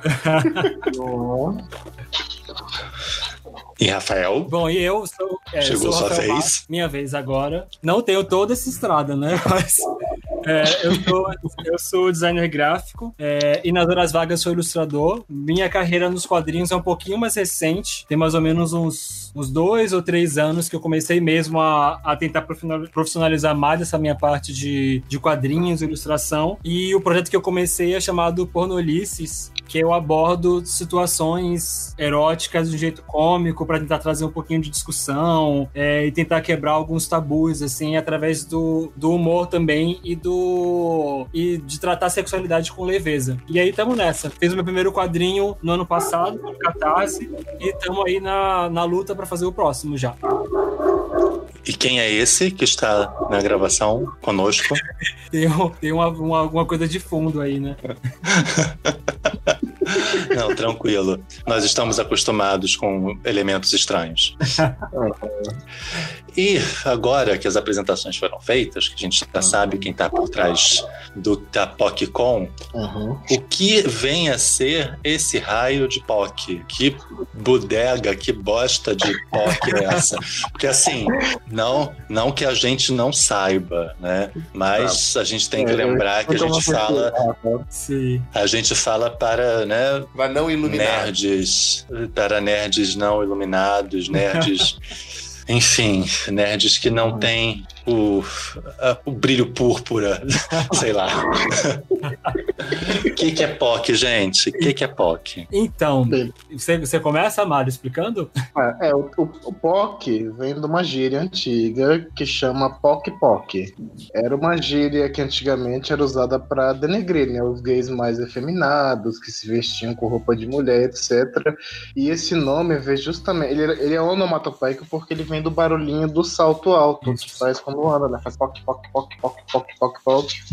E aí, de uns tempos pra cá, foi abreviado só pra POC. E virou uma coisa pra chamar tudo quanto é LGBT. Tipo, é tipo um viado da velha. Como chamar alguém de viado, ou de mano, ou Sim. brother, alguma coisa assim. Virou um termo geral pra viadagem, né? É, e, e é meio gente, comum, mas- né? Na, na, no- na comunidade LGBT, a gente sempre se apropriar de, de, de expressões, né? De, de alcunhas que eram usadas pra denegrir a gente. E a gente sempre acaba meio que pegando e virando, né? Pra ser um negócio super empoderador pra gente também, né? E POC, Sim. tipo, tá nesse Eu tava momento pensando nisso. Não, mas a Eu intenção da tava gente pensando nisso mais cedo, né? não. Que viado, bicha já foi ressignificado, viado já foi ressignificado. Tanto que os héteros se chamam de viado, né? Qual é, viado? Ah, a, gente já- a gente tem essa. Esse poder de, de ressignificar e de- que a gente vai ter que lidar com essas palavras o tempo inteiro, né? Porque É, não vão é. deixar de chamar a gente de bicha além de viado. Então acho que a gente consegue pegar, transformar e fazer com que elas não nos não nos afetem, né? A gente consegue dar um efeito nulificador para elas e não nulificador, a gente torna positivo, né? A gente não É. fica indiferente a elas. É a coisa de admitir, de enfrentar, né? Como é que a gente enfrenta Hum. isso? Ah, seu viado, sou sim. E aí? Isso, Daí, né? Exatamente. Quando, a partir do momento que a gente É, não a partir deixa... disso você, a partir disso você pode fazer mais nada, né? Se eu já não me incomodo, Exatamente. Eu não deixo Ah. essa palavra me atingir. Então, ela perde essa força Ela perde força. Ofensiva. E é super válido. Acho ótimo que a gente hoje seja capaz de lidar com isso dessa maneira, né? Sim, com certeza. E agora que a gente já sabe o que que é POC, Uhum. An- antes de definir o evento, vamos eh, falar agora, que a gente vai falar depois também, quando e onde vai acontecer, para já ficar na cabeça das pessoas, né? Em Ótimo. que data e onde vai ser e como chega, porque a gente repete depois isso no final, para né, pra fazer mesmo uma lavagem cerebral. Ah, isso. Então, a PocCon, ela vai acontecer no final de semana da parada LGBT aqui de São Paulo, é, que é no dia 22 de junho, no sábado. O evento vai acontecer das 10 às 19 horas, num espaço de eventos chamado... Só um momentinho. Osaka. Osaka Naniwakai. Osaka Isso. Naniwakai. Que fácil. É um lado. É. É tipo a um minuto do metrô Vila Mariana. É do lado. Isso. É só atravessar, só atravessar Rua, a tá lá. rua já tá lá. Isso aí. Ótimo. posto, atravessou o posto, já é o, o espaço. Ótimo. E então as pessoas já devem estar entendendo que uma PocCon vai ser a reunião de toda a galera LGBT que produz quadrinhos, né? Exatamente. Isso mesmo. É, e, e aí vem, né? Mas como é que é? Não sei se eu tô me atravessando aqui, Hum. mas ah, como é que é essa cena hoje? Como é que Cara, tá a cena LGBT?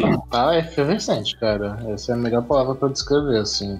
Eu, quando eu publiquei o Seriedade da Solidão há uns seis anos atrás, tinha eu, tinha Laerte, tinha Catita, tinha um gato pingado aqui e outra ali, né, produzindo. Aí hoje, quando eu vou pros feiras, tipo Comic Con, FIC, Bienal de Curitiba, etc., o Perifacon lá, tem, tá cheio de autores novos. É, tá incrível, cara. Muito incrível. E a gente se surpreendeu muito, mas muito com a quantidade de gente que tá se inscrevendo Sim. agora na Pocon. Sim. Ah, gente, que arraso.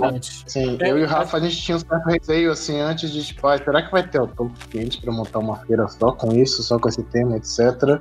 Sim, verdade. Aí a gente foi indo atrás, procurando, eu apresentava pra eles que eu já conhecia, ele mostrava os outros que ele conhecia, aí a gente falou, ah, tem um escopo aí já pra uma feira legal, cara. E aí, quando a gente abriu a inscrição, foi, puf, no primeiro dia já alcançou a quantidade de mesa que a gente tava de inscrição que precisava. Nossa! Sim, e foi, E assim, e foi no primeiro dia em Só- poucas horas, né? Exatamente. Porque é muito, é muito legal isso, se a gente for pensar que, por exemplo, a gente acabou de falar, né, que um dos trabalhos que o Mário fez foi editar algumas HQs do Ralph Koenig. Se a gente Sim. for pensar em Europa, é um mercado estabelecido. Você ter Sim. quadrinistas LGBT, eles são estabelecidos, eles já têm carreiras longevas. Uhum. E a gente pensar isso aqui no Brasil é bastante surpreendente e legal, né? Pensar Sim. que existe toda essa galera criando. E assim, só para saciar minha curiosidade, Hum. vocês falaram que no, no primeiro dia já tinha chegado na quantidade de mesas que vocês estavam pensando pro evento. Quanto, quanto de gente é isso? Quantas pessoas são isso? Sim. Vai ser ter por uma- volta de 40 mesas, mais ou menos. Sim. 50. Isso, E aí- aí vai ter mesa que vai ter gente dividindo com outro autor, então vai ter mais de 50 autores lá, com Isso. Gente. É, isso é Pois gente é, pra então, cacete, né? Caramba, eu posso pra Dedel. E eu posso. E- E a gente pode dizer que esse número passou bastante na quantidade de inscritos. Bastante, cara. Bastante. Nossa, vocês tiveram, vocês tiveram que chegar, assim, que deve ter sido um trabalho bastante difícil de escolher quem é que teria que, quem A poderia gente vai participar. escolher ainda, porque vai até dia 10 a inscrição. Então, Ah, É. nossa, imagina Então, isso. Então, quando a gente chegar na meta, a gente dobra a meta, a gente já fabricou a meta. Justamente. Imagina. Nossa, que bom, gente. E uma coisa, a gente está falando aí de artista, porque eu imagino que vai ter uma boa quantidade de gente em São Paulo, porque eu acho que é onde vai estar a maior parte desses artistas concentrados, até Uhum. por questão de característica, mas Aham. a gente pode esperar gente de fora. Como é que tá isso? Geograficamente, onde essa galera tá? Eu posso dar uma olhada no- nas estatísticas aqui do formulário de inscrição. A maioria das pessoas ainda é do Sudeste. Certo. Então a gente tem a maior parte das pessoas de São Paulo, tem muita gente do Rio, tem artista do Espírito Santo. O Sudeste está sendo a maior concentração ainda. Mas a gente tem gente vindo tipo do, de Natal, assim, sabe? Ah, que legal. Sim. Eu acho que, porque eu acho que é, é justamente isso também bom, né? De a gente conhecer todos esses olhares, né? De, ca- de cada região que vai dar até uma composição boa, né? De Sim. visões. Não, já tinha É, gente e- pedindo pra gente fazer Pocket Con no Nordeste, faz em Floripa, Olha, já estão. tour, né? A gente tá pedindo pro calma, calma, vamos um passinho de Calma, cada vez, calma, mas a gente Aí chega lá. desse, aí desse jeito eu vou querer uma centro-oeste, que eu tô em Brasília. Pois Eu é. sou daí, né? Quem sabe? Opa, olha aí. E assim, quando nasceu a ideia mesmo? Quando é que vocês viram que, vocês, que, tá, que era possível, que, que poderia acontecer?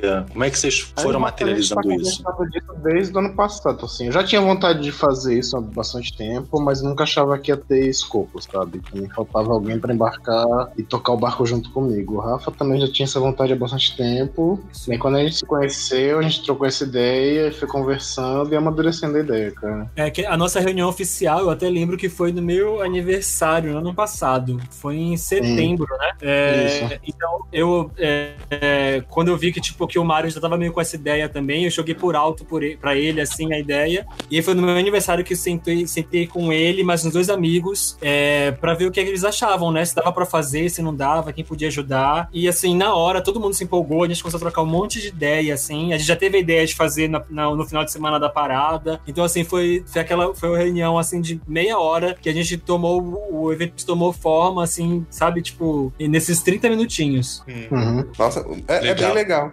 E porque, por exemplo, vocês como já devem ter participado de outras convenções, né? Como a Comic Con, que até o, o, o avatar do Mario tem. Ah, já não o- ainda, né? Verdade.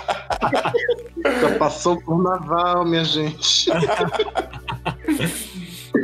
E eu imagino que deve ter sido também uma oportunidade boa para vocês conhecerem outros artistas é, do mesmo segmento, né? Sim, com certeza, cara. E aí, eu acho te falei, que já- quando, eu comecei, quando eu comecei a publicar quadrinho com essa temática, meio que só tinha eu, assim, uns gatos pingados, cara. E aí, conforme foi, é, o tempo foi passando, vi mais e mais gente, fui conhecendo mais autores. Foi isso é muito bacana, cara, de, de, de feira. Você sempre conhece gente nova. É, E eu que acho que eu- Foi muito legal que aconteceu esse ano, que foi até uma coincidência, né, Mário, que a gente tava comentando, que a gente falou Uhum. em setembro da feira, e aí quando aconteceu a Comic Con em dezembro, é, Uhum. eu não lembro quem, qual foi o quadrinista, se foi o Júlio, acho que foi o Júlio Almeida. Ele lançou uma lista no Facebook com todos os artistas LGBTs que estavam na Comic Con. Sim, sim. E foi uma lista que viralizou bastante. Então eu lembro que a gente pegou, a gente imprimiu a lista e ficou, tipo, falando um por um, assim, do projeto da PocCon pra meio que tentar levantar todo mundo, sabe? Fazer a cabeça de todo mundo. E aí a gente conseguiu ter um termômetro muito legal dos artistas do projeto Uhum. também. Nossa, Sim, legal pra foi caramba. Em 2017 eu fiz a lista de, de, de artistas LGBTs que tinham lá, levantei. Eu não tava participando, mas eu fiz a lista e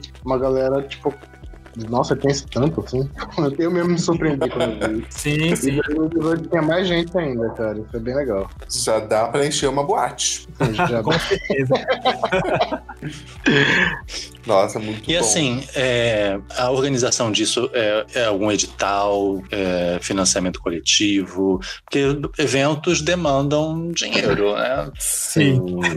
E Ou assim, vocês- como é que. Ou vocês são ricas, né? São Ah, mecenas, né? Eu, eu acho, eu acho que esse não é o caso. Não é o caso. Ah, gente, mas, as- mas não falam que os gays são ricos porque não tem que casar, não tem filho? Será que vocês não são. As gays ficaram juntando dinheiro a vida inteira pra fazer um evento de quadrinhos? Será que foi isso? Foi isso, hein? Não, é, a gente tá mantendo algumas coisas assim de começo do nosso bolso, mas o primeiro a gente tá querendo fazer assim com o custo mais baixo possível, sabe? E aí a gente vai buscar patrocínio de empresas pra ajudar nos custos, vai ter uma parte que vai vir do, do preço das mesas, né? Que a gente vai cobrar um valor bem baixo dos autores, mas que já vai ajudar com os custos que a gente vai ter. E nós Bacana. também vamos fazer. Pode adiantar, Rafa, do, Ah, já pode, né? né, assim, que a gente vai fazer tipo um kit gay pra vender Hum, e ajudar no evento. Que aí vai ser tipo um Ótimo. souvenir assim, do evento, um pôster, Ah, legal. uma geladeira. E já vai ser, e já vai ser item de colecionador, hein, gente? Sim, verdade. Exatamente. Da primeira de muitas. A primeira Popcorn. Exatamente. Ai, a gente nossa, vai fazer legal. e entregar lá no dia. E aí, esse kit comprar. vai estar. porque é, a entrada do evento. Esse a kit vai estar em. gratuita. A entrada vai ser gratuita? Ah, Isso, arrasaram. isso. Uhum. Olha, foi, foi a primeira coisa que eu vi. Desculpa, mas eu sou pobre. Então foi a primeira coisa que eu vi, foi a entrada gratuita. Explodiu assim na minha cara. Pá! Gratuita. Ótimo. É, então, porque assim, é, o, o, a ideia do, da PocCon mesmo foi assim, ser, ser uma plataforma para artistas e assim, ser o mais democrático possível na hora de, de ser essa plataforma para os artistas. Então, assim, Uhum. a gente tem o preço super simbólico da mesa para os artistas e a gente pretende manter o evento com a entrada gratuita, porque a ideia é realmente assim que a, a família toda vai participar do evento, sabe? Tipo, você tá do lado do metrô, vai lá ver que você vai se surpreender com o trabalho dos artistas, sabe? Até héteros vão ser bem-vindos. Até héteros, por incrível que pareça. Exatamente. Olha só, sem heterofobia, gente. Olha só. Sem heterofobia.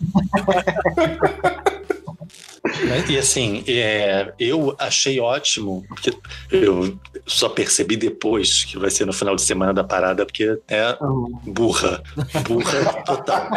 Idiota. Cuidado com a burra. Idiota. É, cuidado com a burra. Eu vou todo ano para São Paulo na época da parada Uhum. e quando eu vi o evento, ah, que legal, dia 22 de junho. Aí eu não me toquei. E assim, eu vou todo ano para São Paulo nessa época, mas eu não vou à parada, né? Eu vou porque a cidade tá cheia de gente, sabe? Sim. Tem festa e tal. É bom para você bombam. aproveitar. Os aplicativos explodem, o celular até trava, enfim. Mas a nossa ideia Eu sou casada. essa. Eu sou casado, já não, já não posso estar nesses detalhes. Ah, não pegou, né? Essa coisa de aplicativo. Enfim, mas assim, é uma época. Era, né, amiga? Mas a nossa ideia foi Mas- de aproveitar essa coisa de ser na época da parada justamente por causa disso. Ia ficar mais fácil para trazer tipo, autores de outros estados, por exemplo, porque ia ter uma galera que já ia vir para cá, para São Paulo, para parada, etc. Vai ter a visibilidade do evento, Uhum. né? Que com isso São Paulo vira, fica centrado nisso. Então as coisas sobre isso assim tem uma certa tem mais visibilidade nessa época. Pois é, né? Então, então era o período perfeito pra gente fazer o evento. Vê quando a pessoa é empreendedora, né? Tipo Betina, que é uma fazedora. Comecei É. com 1.500 reais. É, só, que, só que hoje nós estamos com 1.502 reais. Então, assim, tá, Que em seis anos se tornarão um milhão. É. E assim, é, a previsão então é de ser anual, né? A previsão é de que aconteça todo ano. Vocês estão pensando num formato tipo FIC, que é de dois em dois anos? Não. Não, a ideia é fazer anual. é, fazer anual. A gente quer meio que tentar deixar essa, essa data marcada já, assim, de, o sábado da parada ser dia de PocCon. E é muito oportuno, justamente, né? Que a cidade, isso ser na época. E existe, eu não sei exatamente como é que isso funciona, mas é, vocês estão pensando de de repente incluir o evento no contexto da- das comemorações mesmo, né? Da semana da parada. Como é que funciona isso, essa divulgação? Calendário oficial. Isso. Sim, a gente vai atrás do pessoal que organiza a parada pra tentar isso. Uhum. Ah, legal. Uhum. Porque já tem a, já tem a feirinha no Anhangabaú, né? Exato. Isso, isso. Tá na quinta. A feirinha é na quinta. E aí fica sendo uma, uma- mais uma opção, né? Tipo, Exatamente. e se entrar realmente pro calendário, show, maravilha. Agora que já sabemos, né? Que a gente já sabe que é PocCon, que as pessoas vão ganhar um kit gay, que vão entrar na PocCon, vão virar viado, enfim. É... Quais são, assim, é, quais são as influências de vocês? Quando vocês começaram a ler quadrinhos, o que, que vocês começaram a ler? O que, que vocês gostam de quadrinhos? É, enfim, como, como foi a, a- a trajetória de vocês desde lá de trás com os quadrinhos? Desde antes de vocês se tornarem quadrinistas, né? Quando vocês se perceberam gostando de quadrinhos, como é que foi isso? Como é que, que, vocês gostavam quando começaram? O que, que vocês leem hoje? Enfim. É, então, assim, acho que de- desde novo é o, o padrão Turma da Mônica, né? Eu acho que é o primeiro contato de, de- da maioria das pessoas é, é- é ler os, os quadrinhos da Turma da Mônica. Mas uma coisa que, assim, eu sempre, eu sempre gostei e, tipo, e hoje é o que eu consigo produzir, eu sempre gostei de quadrinhos homoeróticos, né? Então, desde de quando é, eu, podia ter acesso a isso na internet, eu, eu ia atrás, tipo, de alguns autores, assim, e principalmente os, os, os quadrinhos é, mais orientais, né? Principalmente os bares. Então, tipo, de influência pra mim, tipo, acho que o maior de todos é o Tagami. E é, é, é a minha inspiração hoje, assim, pra chegar, tipo, no nível de, de detalhe, tipo, de anatomia, de situações eróticas e tal. Eu acho que é, é- é de inspiração de quadrinhos, eu acho que é a minha maior, até hoje. Ah, legal. É, quando você mencionou essa questão de quadrinho homoerótico, né? Eu me lembro que por muito tempo também eu, eu baixei, né, naqueles primórdios de internet, baixei Ah. muita coisa de Tom of Finland também, toda essa galera. E também. E aí, eu acho que acaba sendo a porta de entrada de muitos, né? É, no fim das contas. para, para drogas mais pesadas. Bem, já eu, minhas influências maiores são Will Eisner, eu acho. É, eu leio muito mais. Hoje em dia eu leio muito mais graphic novel e tal. Eu lia mais super-heróis só quando eu era adolescente, assim. É, quem mais? O Love and Rockets, que é uma influência minha também. Eu gosto muito do Gilbert Hernandes. É, o Ralph Koenig foi um dos primeiros quadrinhos com temática assim, LGBT que eu li, eu adorei e tal. Hum, ai, tem muita influência, gente. eu gosto muito do Neil Gaiman, gosto muito do Alan Moore. E uma coisa interessante que você falou, né? Que você já gostava do Ralph Koenig, você já gostava de Love and Rockets, e depois você editou esses quadrinhos. Como é que foi essa experiência? É, o Ralph Koenig eu conheci quando eu fui editar. Eu conhecia mais o Love and Rockets já, quando eu- Aham. quando eu editei. Foi foda, assim, nossa, eu tô editando o quadrinho que eu adorava. Inclusive no Love and Rockets foi um dos primeiros quadrinhos que eu vi personagens LGBTs. Aham, Bem representados, sabe assim. sim. É, foi muito foda editar esses livros, cara. Foi muito legal. É, acho que é, é só, só aquelas oportunidades legais, né? Da, da vida. E Foi um aprendizado também, porque eu tive a visão não só de autor, a visão de editor, sabe? Na época você já produzia também. Eu produzia, eu comecei. Eu consegui emprego lá na Via Letra por conta do meu trabalho na Fronte, que teve uma Uhum. edição, edição 17, que eu tive um material selecionado, e aí a revista não tava saindo porque não tinha ninguém pra diagramar a revista. Eu falei, gente, deixa que eu faço. aí eu diagramei, a, a dona da editora lá, a Mônica, gostou do meu trabalho e me chamou. Ela falou, ó, tô precisando de alguém pra diagramar, etc. E me ajudar com a editar os quadrinhos. Eu, beleza, tô dentro. Arrasou. Né? E, e, e assim, é, como é que é essa transição? Como é que é sair do, do mundo do trabalho regular e virar quadrinista e ganhar dinheiro com Ai, isso e se sustentar disso? Como é? Como são? É De onde, onde vivem? De que se alimentam? Esse alimento, cara, é uma aventura, assim, cheio de altos e baixos. Eu trabalho agora com freelancer, né? E aí, freelancer tem essas coisas, né? Tem mês que você vai ganhar bem, tem mês que não pinta muito de trabalho, cara. E aí tem que aprender a gerenciar as contas pra não, não ficar vermelho, né? Mas não é fácil, cara. Assim, o mercado de quadrinho brasileiro ele é muito limitado ainda. Muito, né? Tipo, tem poucos autores que realmente só vivem de quadrinhos. Muito pouco. A maioria trabalha ou como ilustrador, como designer, ou como professor, sempre faz alguma outra coisa paralela, assim. Ou é publicitário. É, a maioria da galera que tá produzindo quadrinhos tem um emprego pra pagar a conta e faz quadrinho por amor à arte, assim. Aí tem. E, é, um e, assim, é o, que- caso, e é o caso de vocês hoje. Vocês não vivem unicamente de quadrinhos. Isso. Eu vivo de coisas relacionadas a quadrinhos, sabe? Tipo, faço ilustração, dou palestra, faço feiras, que não- essas coisas que me dão renda, assim, tal. E não exatamente, mas são coisas relacionadas, assim. E, e, assim, um desdobramento dessa pergunta. Hum. Vocês acham que por Não, serem calma, artistas. O não Que... respondeu. Ah, é verdade, É, então- que mal educada. Ah, Tá, tá. É porque nessa parte eu só fico, eu só fico quietinha escutando mesmo, porque é, eu, tô, eu, tô nesse, eu tô no momento inicial ainda, sabe? Então, tipo, é, tu- toda a minha produção, tipo, na parte de ilustração de quadrinho também, eu faço. Eu faço por hobby, por paixão mesmo, porque o que. O meu trabalho mesmo, eu sou designer numa agência, então é, é o, que, o que paga as contas hoje é o trabalho na agência. Toda essa parte de ilustração e quadrinho é, é para dar um. É pra, pra conseguir alguma coisa extra mesmo. gente, Gente, só pra eu- falar, entrou o Felipe, que ele é lá do MDM. Ele é hétero, gente, calma. É, Oh, it's too gay in here. pois Cuidado. é, vamos, vamos tratar ele bem. Senão ele não volta. as pessoas aqui, gente. Tudo bom? Tudo bem, Felipe? Nossa, é um hétero com neném. Trouxemos a família brasileira pra junto de nós. Está Olha aí, ó. representada. É. Paternidade Mário responsável. Oi? Mário tá por aí? Mário está. Olha aí, Estou Mário, como é que você tá? Belezinha? Tudo bem, Felipe. Como você tá, querido? Ah, elas se conhecem. Bem. Esse, esse povo de quadrinhos é um gueto, né? É um ovo esse mundo dos quadrinhos. É um ovo. Eu nem sei do que vocês estão conversando. Eu vi que tinha um link. Eu falei, eu vou apertar o link porque o guri dormiu. Mas aí ele tá gemendo aqui já. Então... Então, Mário e Rafael, eles estão falando da vida fácil de quem vive de quadrinhos no Brasil. Ou- Facílima, gente. Só nadar em dinheiro, contar. É difícil contar o dinheiro. né? Exatamente. Só rica?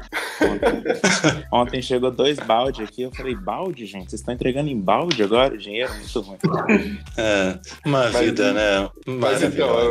Rafael, que aí você tá começando, né, nessa vida. E isso nessa vida fácil, né? Coitada.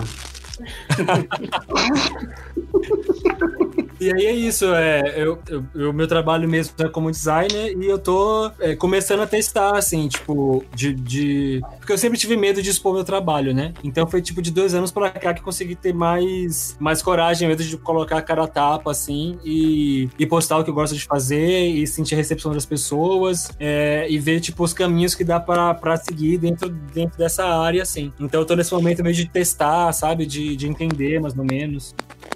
Não, e eu gosto que assim, a pessoa sai do medo de expor o trabalho para a organização de uma convenção. É muito rápida, né? Tipo assim, é uma coisa muito rápida, Tô um maravilhoso. pouquinho ansioso, talvez. Não, é ótimo. E o melhor de tudo, o primeiro trabalho dele é um trabalho erótico. Sim, sim. É, acho que eu perdi a vergonha bem rápido, né? É, Não, não? Isso, isso é muito bom, muito bom.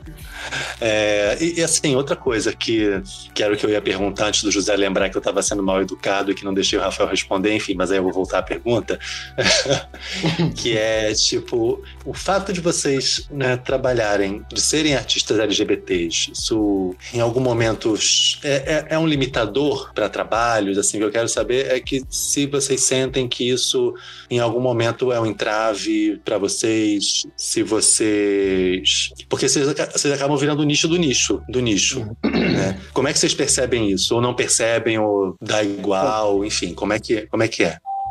Cara, eu quando eu comecei a publicar quadrinhos, eu não era assumido publicamente. Eu sabia que eu ia ter que acabar é, abordando essas questões nos meus trabalhos, porque eu sempre falo de cotidiano, etc.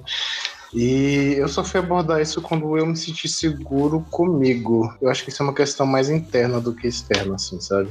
Quando do autor se sentir seguro para falar dessas questões. E quando eu publiquei, eu fiquei receoso. Será que vai ter público? Será que. Hum, quadrinhos é um meio muito de meninos héteros, brancos, assim, maioria do público, sabe? Eu ficava, será que vai ter público pra isso? Eu ficava meio inseguro. Aí quando eu publiquei o Ciranda, eu vi que tinha público. E tinha uma Claro que tem, eu tenho ansiosa, né? ciranda, tá aqui em casa, na minha prateleira. eu sou público. Então, a recepção foi muito boa, assim, tipo, me surpreendeu muito. A galera, porra, que massa que você tá fazendo, etc. Teve gente que levou meu quadrinho pra terapia, até assim, tipo, eu falei, nossa.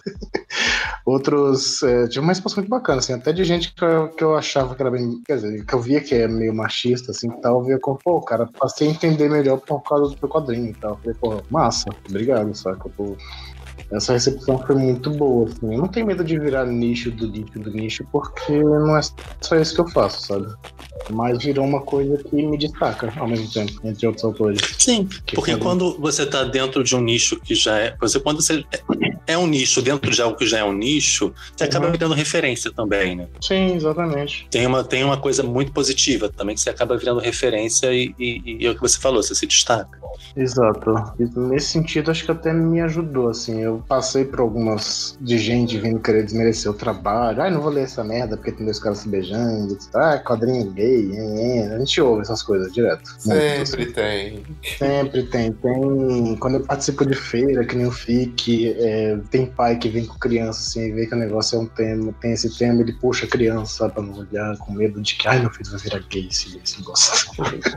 Adoro. Mas. Adoro aquele meme da É, criança que vai. Olha ali, um quadrinho gay. Volta pra criança já montada.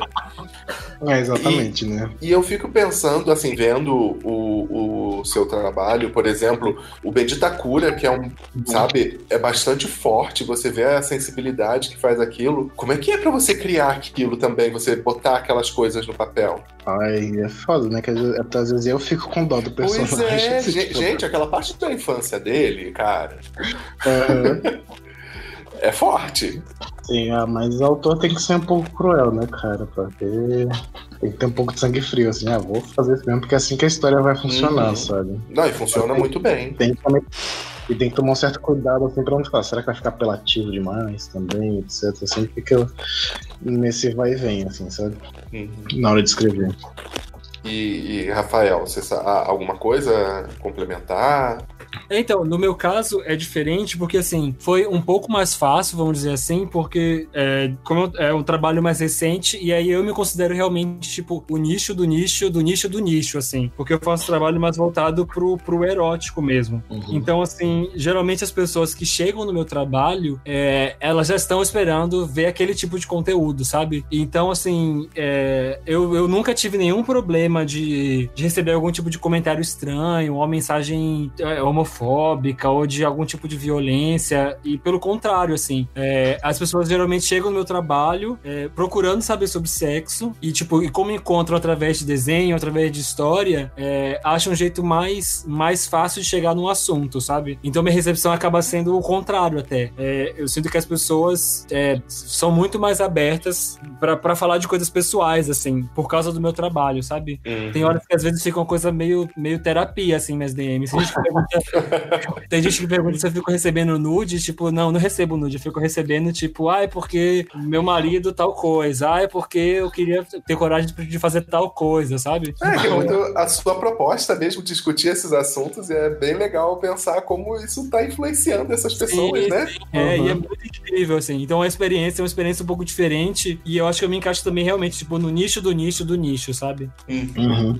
E, e vocês acham que, que por exemplo, que é, eu acho que essas experiências de vocês, que- e também até essa exposição, você ter mais artistas LGBTs colocando o seu trabalho aí é, para ser visível, a internet deu es- essa chance também, né, de colocar na mão do autor a possibilidade de expor o trabalho dele, entre aspas, Sim. ao mundo, né? E quando você entra na questão do financiamento coletivo, então, vai para um outro nível. Como é que vocês enxergam essa evolução dessa coisa? Internet, mídia social, financiamento coletivo e a visibilidade para artistas LGBT. E além disso, tá mais fácil de você imprimir as coisas com uma gráfica. É muito mais tranquilo, assim. Antes, pra tu publicar um livro, era por editora. Né? Que Agora aí você, tá muito mais fácil. você, você que é antigo pode falar isso, né? Desculpa. Eu não falei nada, eu que falei, hein? Não, mas assim, é que normalmente o José é a pessoa que sofre bullying por ser uma pessoa idosa, né? Então, assim, qualquer, oper- qualquer oportunidade que o, que o oprimido tem, ele quer virar opressor. Só queria Ele dizer vai isso. oprimir o próprio. é isso. Preconceito com meus cabelos brancos. Não, mas hoje tá muito mais fácil se autopublicar, cara. Você pode montar um, um site, um blog, pô, publica numa rede social, e aí tu vai começando a formar público. É bem diferente do que era há 15, 20 anos atrás. E o conceito de rede social, né? De tipo assim, de todo mundo ter voz, de todo mundo se agrupar, se, é, se sentir fazendo parte de uma coisa maior, é, é o que é o mais foda de tudo isso, né? Tanto pra produção de quadrinho, ou pra audiovisual, Sim. pra tudo, né? Tipo, as pessoas terem voz. Sim, e não só pra, pra, pra produção. Ah, desculpa. Não, pode falar. Eu ia falar isso mesmo, as pessoas terem voz é incrível. Sim, não, que eu falar que não só questão de produção tá mais fácil, mas também de distribuição por conta dessas feiras que estão rolando. Tipo a PocCon. Né? Tem muito mais feira de quadrinho agora do que há 10 anos atrás, cara. Antes só tinha o FIC, a Bienal, né? Tipo, começou assim. Aí, de repente teve essa, a CCXP, que virou um monstro aqui, com um público maior até do que as feiras lá de fora. E os eventos se solidificaram, estão se multiplicando. Direto tá tendo agora. Esse é um, é um canal muito bom pra gente é, desovar a produção, sabe? Porque não basta fazer produzir e imprimir, você tem que vender o quadrinho também, cara. Sim, sim, isso é muito importante. E, mas eu acho que principalmente né, você não fica na dependência de vender o seu trabalho e é aquilo, além do seu trabalho ter que ter qualidade, você ainda tem que dar a sorte de encontrar um editor que não Uhum. fique enviesado por causa de preconceitos, por exemplo. Sim. Então, Sim. fica realmente uma situação bem, não vou dizer confortável, porque continua sendo difícil, né? Mas as possibilidades aumentam hoje em dia, né? Assim, porque tinha, tem muita editora que não se sentia confortável de publicar esse tipo de material, Sim, porque sim. por conta de preconceito, etc., ter público, que investimento podia não pagar, sempre era mais difícil também. A- Até hoje as pessoas enxergam o quadrinho meio que uma coisa infantil. Então, você imagina as barreiras que isso cria, né? Sim, com certeza, cara. É, A gente vê isso muito em feira também maior, como fica, etc., que vai um público ali procurando turma da Mônica, coisa assim, ou coisas similares, achando que é só. E quando chega lá, se depara com aquele monte de quadrinhos diferentes, de vários Uhum. estilos, pra vários públicos, de vários gêneros, aí abre um pouco a cabeça. assim. Sim, sim. É porque Já é, melhorou bastante. muito bom. E a experiência de vocês com financiamento coletivo, que ambos, ambos tiveram, né? Sim. É, como é que foi? Como é que a divulgação, também a recepção dos projetos demorou a emplacar? Teve que ter algum impulso? Como é que foi isso? Não, os dois que eu fiz pro financiamento deram certo, né? não foi fácil, cara, o financiamento coletivo é uma agonia. Sabe, o cara tem 50 dias de puro sofrimento. Nossa senhora, você fica, meu Já- Deus, hoje já ninguém apoiou, socorro, você quer morrer. É aquela coisa, né? olha a cada minuto, não, não. Sim, você fica no F5 ali. É, pô, F5, é- F5, F5, F5, F5. É um sufoco, cara, mas deu certo. Alpha. As duas vezes que eu fiz deu certo. E devo fazer do, do próximo volume do Bendita Cura. E Ah, sim. uhum, vou sofrer de novo. Mas você, mas por exemplo, você já sente que você tem um público cativo, digamos assim? Sim, Right. eu sinto. Eu já vejo que tem um público que tá sempre apoiando, tá sempre comprando, tá sempre apresentando pros amigos, etc. Isso eu já- vejo que eu já consegui formar um públicozinho, assim. Hum, legal. Stalkers não ainda, né? hum, socorro. Ou será que não? Será? Será, será que não? Será que não tem um ouvindo aqui essa conversa? E você, Rafa?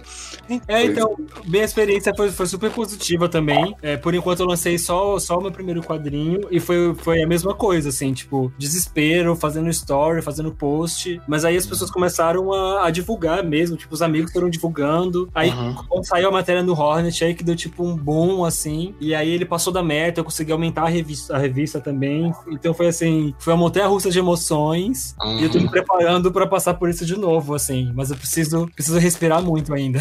ハハハハ。E, por Pra exemplo, quem pensa que, que Fala, Drigo. Pra quem pensa que o Hornet. Não, pra quem pensa que o Hornet só serve pra uma determinada coisa, tá vendo? Isso é uma matéria no Hornet, sobre Não. quadrinho, eles produzem conteúdo, Tá é, vendo, gente? estão produzindo pior- conteúdo, estão informando. Não, Mas o pior também é que, assim, o pior não, né? É, eu lembro quando eu divulguei o Catarse, teve muito site pornô que divulgou também. Então, assim, eu sou muito grato ao site, ao site pornô por ter divulgado o Catarse, porque a meta foi batida. Bateram outras coisas também, vendo no site, mas a meta foi batida.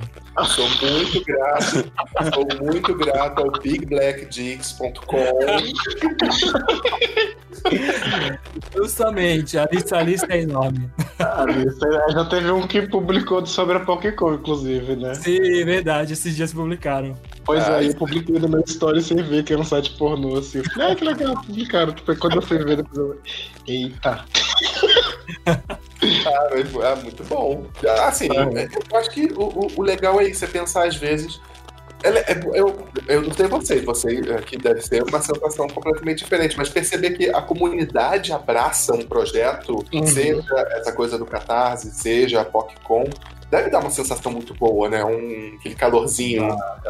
Com Sim. certeza. Com a, com a Pokémon a gente tá sentindo isso, né, Mário? Porque assim, o, o que a gente recebe de mensagem, sabe? De comentário nas postagens, assim, é, é, é, é surreal. Tipo, eu fico, eu fico mandando uns prints pro Mário, assim, a gente fica, tipo, trocando umas mensagens e a gente fica meio sem acreditar, assim, porque, tipo, é, essa sensação de que realmente existe uma comunidade que, tipo, que, que apoia, sabe, o, a criatividade, a produção artística, assim, isso, tipo, é, é, é muito sensacional mesmo, assim, é, tipo, é uma coisa que eu fico real, sem palavras. Ah, legal. Então, eu imagino que Sim. o, primeiro contato que eu fiz com vocês foi pelo Instagram, né? Ou inclusive deve ter sido bem chato mandando mensagem pra vocês. Mas eu ficava pensando, porra, tô mandando essas mensagens aqui do Instagram. Eles devem estar com essa caixa lotada, eles nunca vão ver as minhas mensagens. Não, é, A gente tá vendo bastante Tá vendo mensagem, bastante né? A gente tá vendo. a gente tá tentando, como tá só nós dois, então assim, quem tá ouvindo Uhum. pode mandar mensagem. Pode mandar mensagem, pode comentar, uma hora a gente vai ler. Mas é porque como tá só nós dois, então assim, a gente tá naquele processo de tipo, tem que ver Instagram, tem que ver Twitter, tem que ver Facebook. Aí tem gente que manda nossos perfis pessoais também. Então tá uma Uhum. maratona, assim. Eu imagino, imagino isso. Eu, eu inclusive, falei com. Vocês conhecem, né? A Luísa Lemos. Sim, Sim, conheço. Que aí Eu dividi mesa com ela na Comic Con. Isso, que aí justamente eu falei, é, eu falei com ela, ai, gente, tô tentando falar com os meninos, não consigo. Ela falou, ah, eu conheço eles, vou tentar falar também.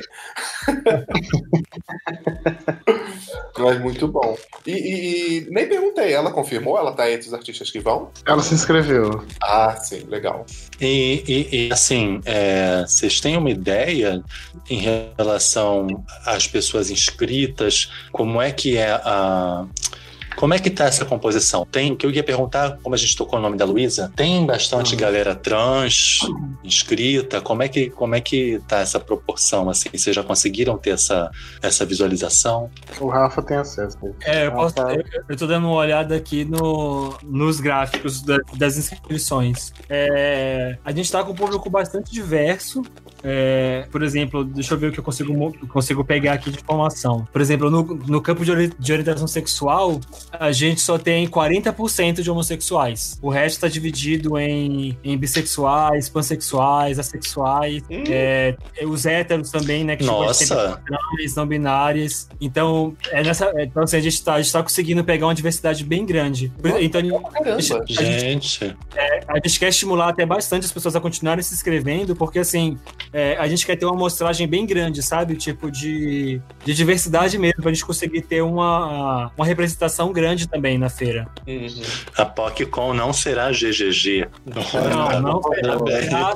Não, Graças vai ser um dos critérios pra gente fazer a seleção, porque Ah, legal. complicado, sabe, assim. Então, Não, bom. porque, sim, é, é a maior queixa, né, de, todo, de todos os eventos, de todo o rolê LGBT, é sempre essa essa apropriação do G, né? E de você deixar as outras coisas de lado, né? E assim, Uhum. a gente, a gente precisa também que outras histórias, né? Que outras histórias cheguem. Se a, se a função é.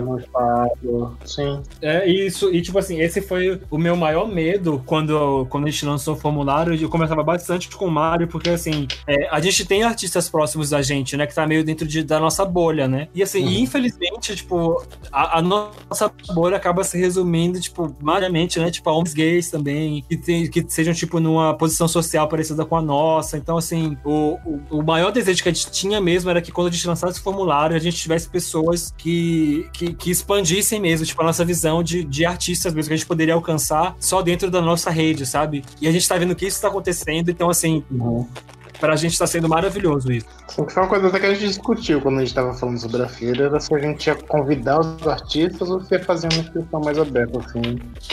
Sim, verdade. E, e- e- e, tipo, abrir um formulário para inscrição da galera ia ser a forma mais bacana de pegar mais diversidade, sabe? Sim, Pra com na certeza. Com certeza. E é, eu não sei se a gente já perguntou aqui ou se foi só é, na- quando a gente estava conversando por mensagem. É, vão rolar, tipo, painéis? Vai rolar é, algum espaço para discussão, para debates? Como é que vocês estão pensando isso? É Isso a gente vai montar depois que a gente acabar essa parte de seleção dos artistas. Ah, certo. Tá É, certo? porque Aí, assim, quando, no- quando tiver prontinho, a gente, a gente anuncia, então. Uhum. Pô, bem legal. Show. Então, José, eu acho que a gente conseguiu Sim. é, abranger tudo. Ficou, tem alguma coisa que você acha que ficou faltando? Não, acho que é isso. Só ver se os meninos eles têm alguma é, alguma finalização, alguma mensagem final para passar. E digam seu, seus canais de contato. As inscrições para PocCon provavelmente é, ainda vão estar abertas quando. Quando é que acaba as inscrições? Desculpa. é 10 de abril. Ah, então. Quando sair esse podcast, provavelmente ainda vai estar aberto. Então, passa aí o recado de vocês. Redes sociais, tudo isso. Jabazinho. Tá, é, meu site é www.masquimario.net. Ela vai ter minhas redes sociais para me seguir. Tem lojinha para comprar meus quadrinhos lá também. É, recado. é, bem, vamos tentar fazer essa Pokécon a coisa mais maravilhosa do mundo. E se tiver empresas interessadas em patrocinar, apoiar a gente, ajudar, entre em contato com a gente através dos nossos canais. Acho que é isso.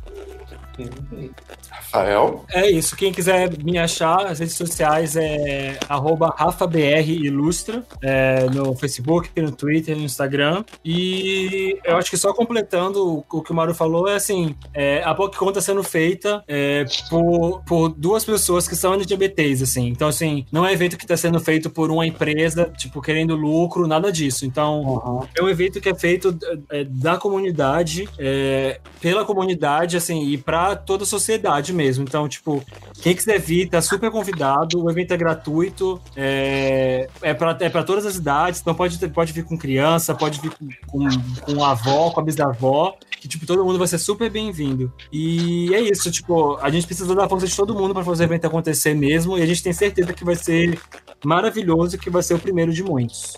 Vai, haverá de ser. Haverá de ser. E, e, e assim, só para meio que dar uma. Como direi? Me perdi no pensamento. É, puxa louca. Alô, Não, o que eu ia falar é que assim, é que melhor, assim, além de ser uma, um grande momento dos artistas se, se encontrarem, trocarem, exporem seus trabalhos, né, ganharem dinheiro vendendo suas coisas, né, que a gente tem que pagar os boletos tudo. É, além de ser uma ótima oportunidade de quem, de, de quem é LGBT conhecer quadrinhos LGBTs, é uma oportunidade excelente para quem é hétero, para quem é cis, né, para entender um pouco do nosso mundo, porque os quadrinhos LGBTs, muitos desses quadrinhos, eles são autobiográficos, eles fazem referência direta a- ao nosso cotidiano. Não que eles sejam só autobiográficos, mas, mas tem, tem, tem muita coisa de experiência, tem muita coisa de situações, tem muita coisa de sabe, das nossas vidas que está ali, né? E eu acho que é uma oportunidade boa para quem não tem muita proximidade com esse mundo, para quem não tem amigos gays, né? Aquele álibi para dizer que não é homofóbico, ah, eu tenho amigos gays. Então, assim, para quem não está inserido nesse universo, eu acho que é uma, é uma oportunidade única de você poder chegar e, além, não só comprar, sabe, a- as revistas e tal, claro, compre para ajudar, porque é difícil você né, viver de quadrinhos, mas de, Uhum. de trocar uma ideia, de conversar com a pessoa, de conversar com, com o artista, né? E assim, de você ter acesso às nossas vidas, às nossas histórias, à nossa realidade, e de, de, de entender que, que tipo, a gente não chegou numa nave espacial e que a gente não é tão diferente, que na realidade a gente é bem parecido, sabe? Que as nossas vidas são muito, muito semelhantes às suas, que tem os boletos tudo para pagar, entendeu? Sim. Que tem problema, sabe? Que pega ônibus de manhã, que pega metrô, que tem, às vezes tem um chefe chato, entendeu? E tem as especificidades, sabe? É, é, é uma oportunidade do público em geral se abrir para conhecer o nosso universo. Eu acho que é um bom momento, sabe? E dá um recado de que justamente isso, as pessoas que elas se permitam, se permitam conhecer esse, essas histórias diferentes, essas narrativas diferentes. Porque isso é uma, uma coisa que eu acho que a gente até já discutiu outro dia, né, Drigo? Nós passamos a nossa vida lendo histórias que não são nossas. E, ok, a gente aprendeu a entender essas histórias, a gente aprendeu a entender aquelas Uhum. mensagens que não são necessariamente, no- necessariamente nossas. Então tá na hora de outro público também conhecer. Não é. Você não precisa ser gay para ler um quadrinho LGBT, porque no fim das contas ele é um quadrinho. Sim, E Sim, virou hétero, por que, que você não pode ser capaz de se de sentir empatia, de se identificar com aquela história? Pois é, e ninguém vira heterossexual aqui por ler quadrinhos com protagonistas heterossexuais a vida toda. Exatamente. Pois é. E assim, boas histórias, elas são universais, tá? Por isso que a gente consegue entender e ser tocado pelas mensagens das histórias de hétero que a gente. De histórias de hétero, muitas aspas, né? Por isso que a gente conseguiu. Por isso que a gente continuou comprando e lendo gibi e se sentir identificado com essas histórias, porque boas histórias são universais. Elas comunicam coisas que, que todo mundo compartilha, né? Então, assim, leiam as nossas histórias, sabe? Conheçam a nossa história. Vão na PocCon, que será onde, quando? Olha, de novo, falem o local e a data, por favor. que vai ser no dia 22 de junho, no final de semana da Parada LGBT de São Paulo, no Osaka Kaniwa-kai, um espaço Ah, de eventos que fica na rua Domingos de Moraes, 1581, do lado do metrô Vila Mariana. O evento vai ser das 10 às 19 horas. No Osaka, Kani. Nani, Osaka Não terminou. Naniwa-kai. Naniwakai. Então, a gente tem, a gente tem até junho para aprender o nome. Então, Vai rolar. Vai rolar. Até junho a gente tá com esse nome na ponta da língua. Já- Já tá gravado. É. Então, é, meninos, é, obrigado pelo tempo de vocês, pela conversa com a gente. Quem estiver ouvindo, que quiser saber mais informações sobre a PocCon, gente, é só jogar PocCon no Facebook, no Instagram que vem, tá? No Vem. Twitter também, tá tudo No lá. Twitter, vem. Tá Vocês- tudo lá. Vocês não pagaram uma Tá, fala, fortuna José. nesse nome à toa. Aham, aham. Aham. A garantia de Tava todo mundo se esmurrando para conseguir esse nome. Exatamente. É que nem a gente com bichas nerds. Tava todo mundo Exatamente. querendo usar esse nome, a gente foi lá, botou uma mala de dinheiro na mesa e pá, é nosso. Pronto. E, então, é isso, gente. A gente se vê dia 22 de junho na PocCon. Na- Obrigado, meninos. Ai, a gente Obrigado. agradece demais. Um beijo. Que isso. É nós. Super hétero, topzera, né? Eu terminar assim, fechar é nós. Pars, parça. Valeu. Valeu, Valeu. Valeu, vocês. mano. Falou, valeu.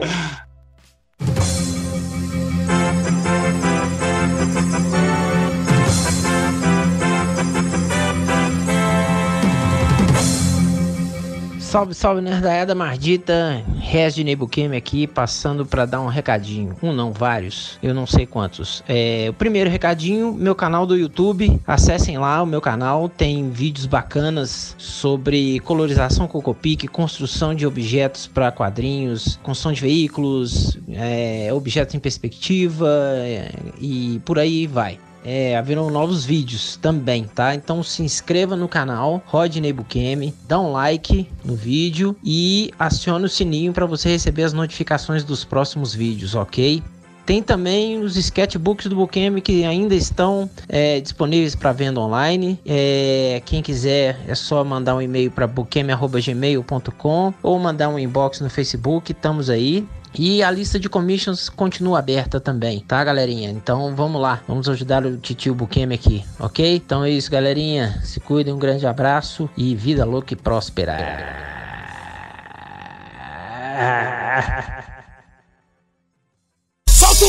Charlição!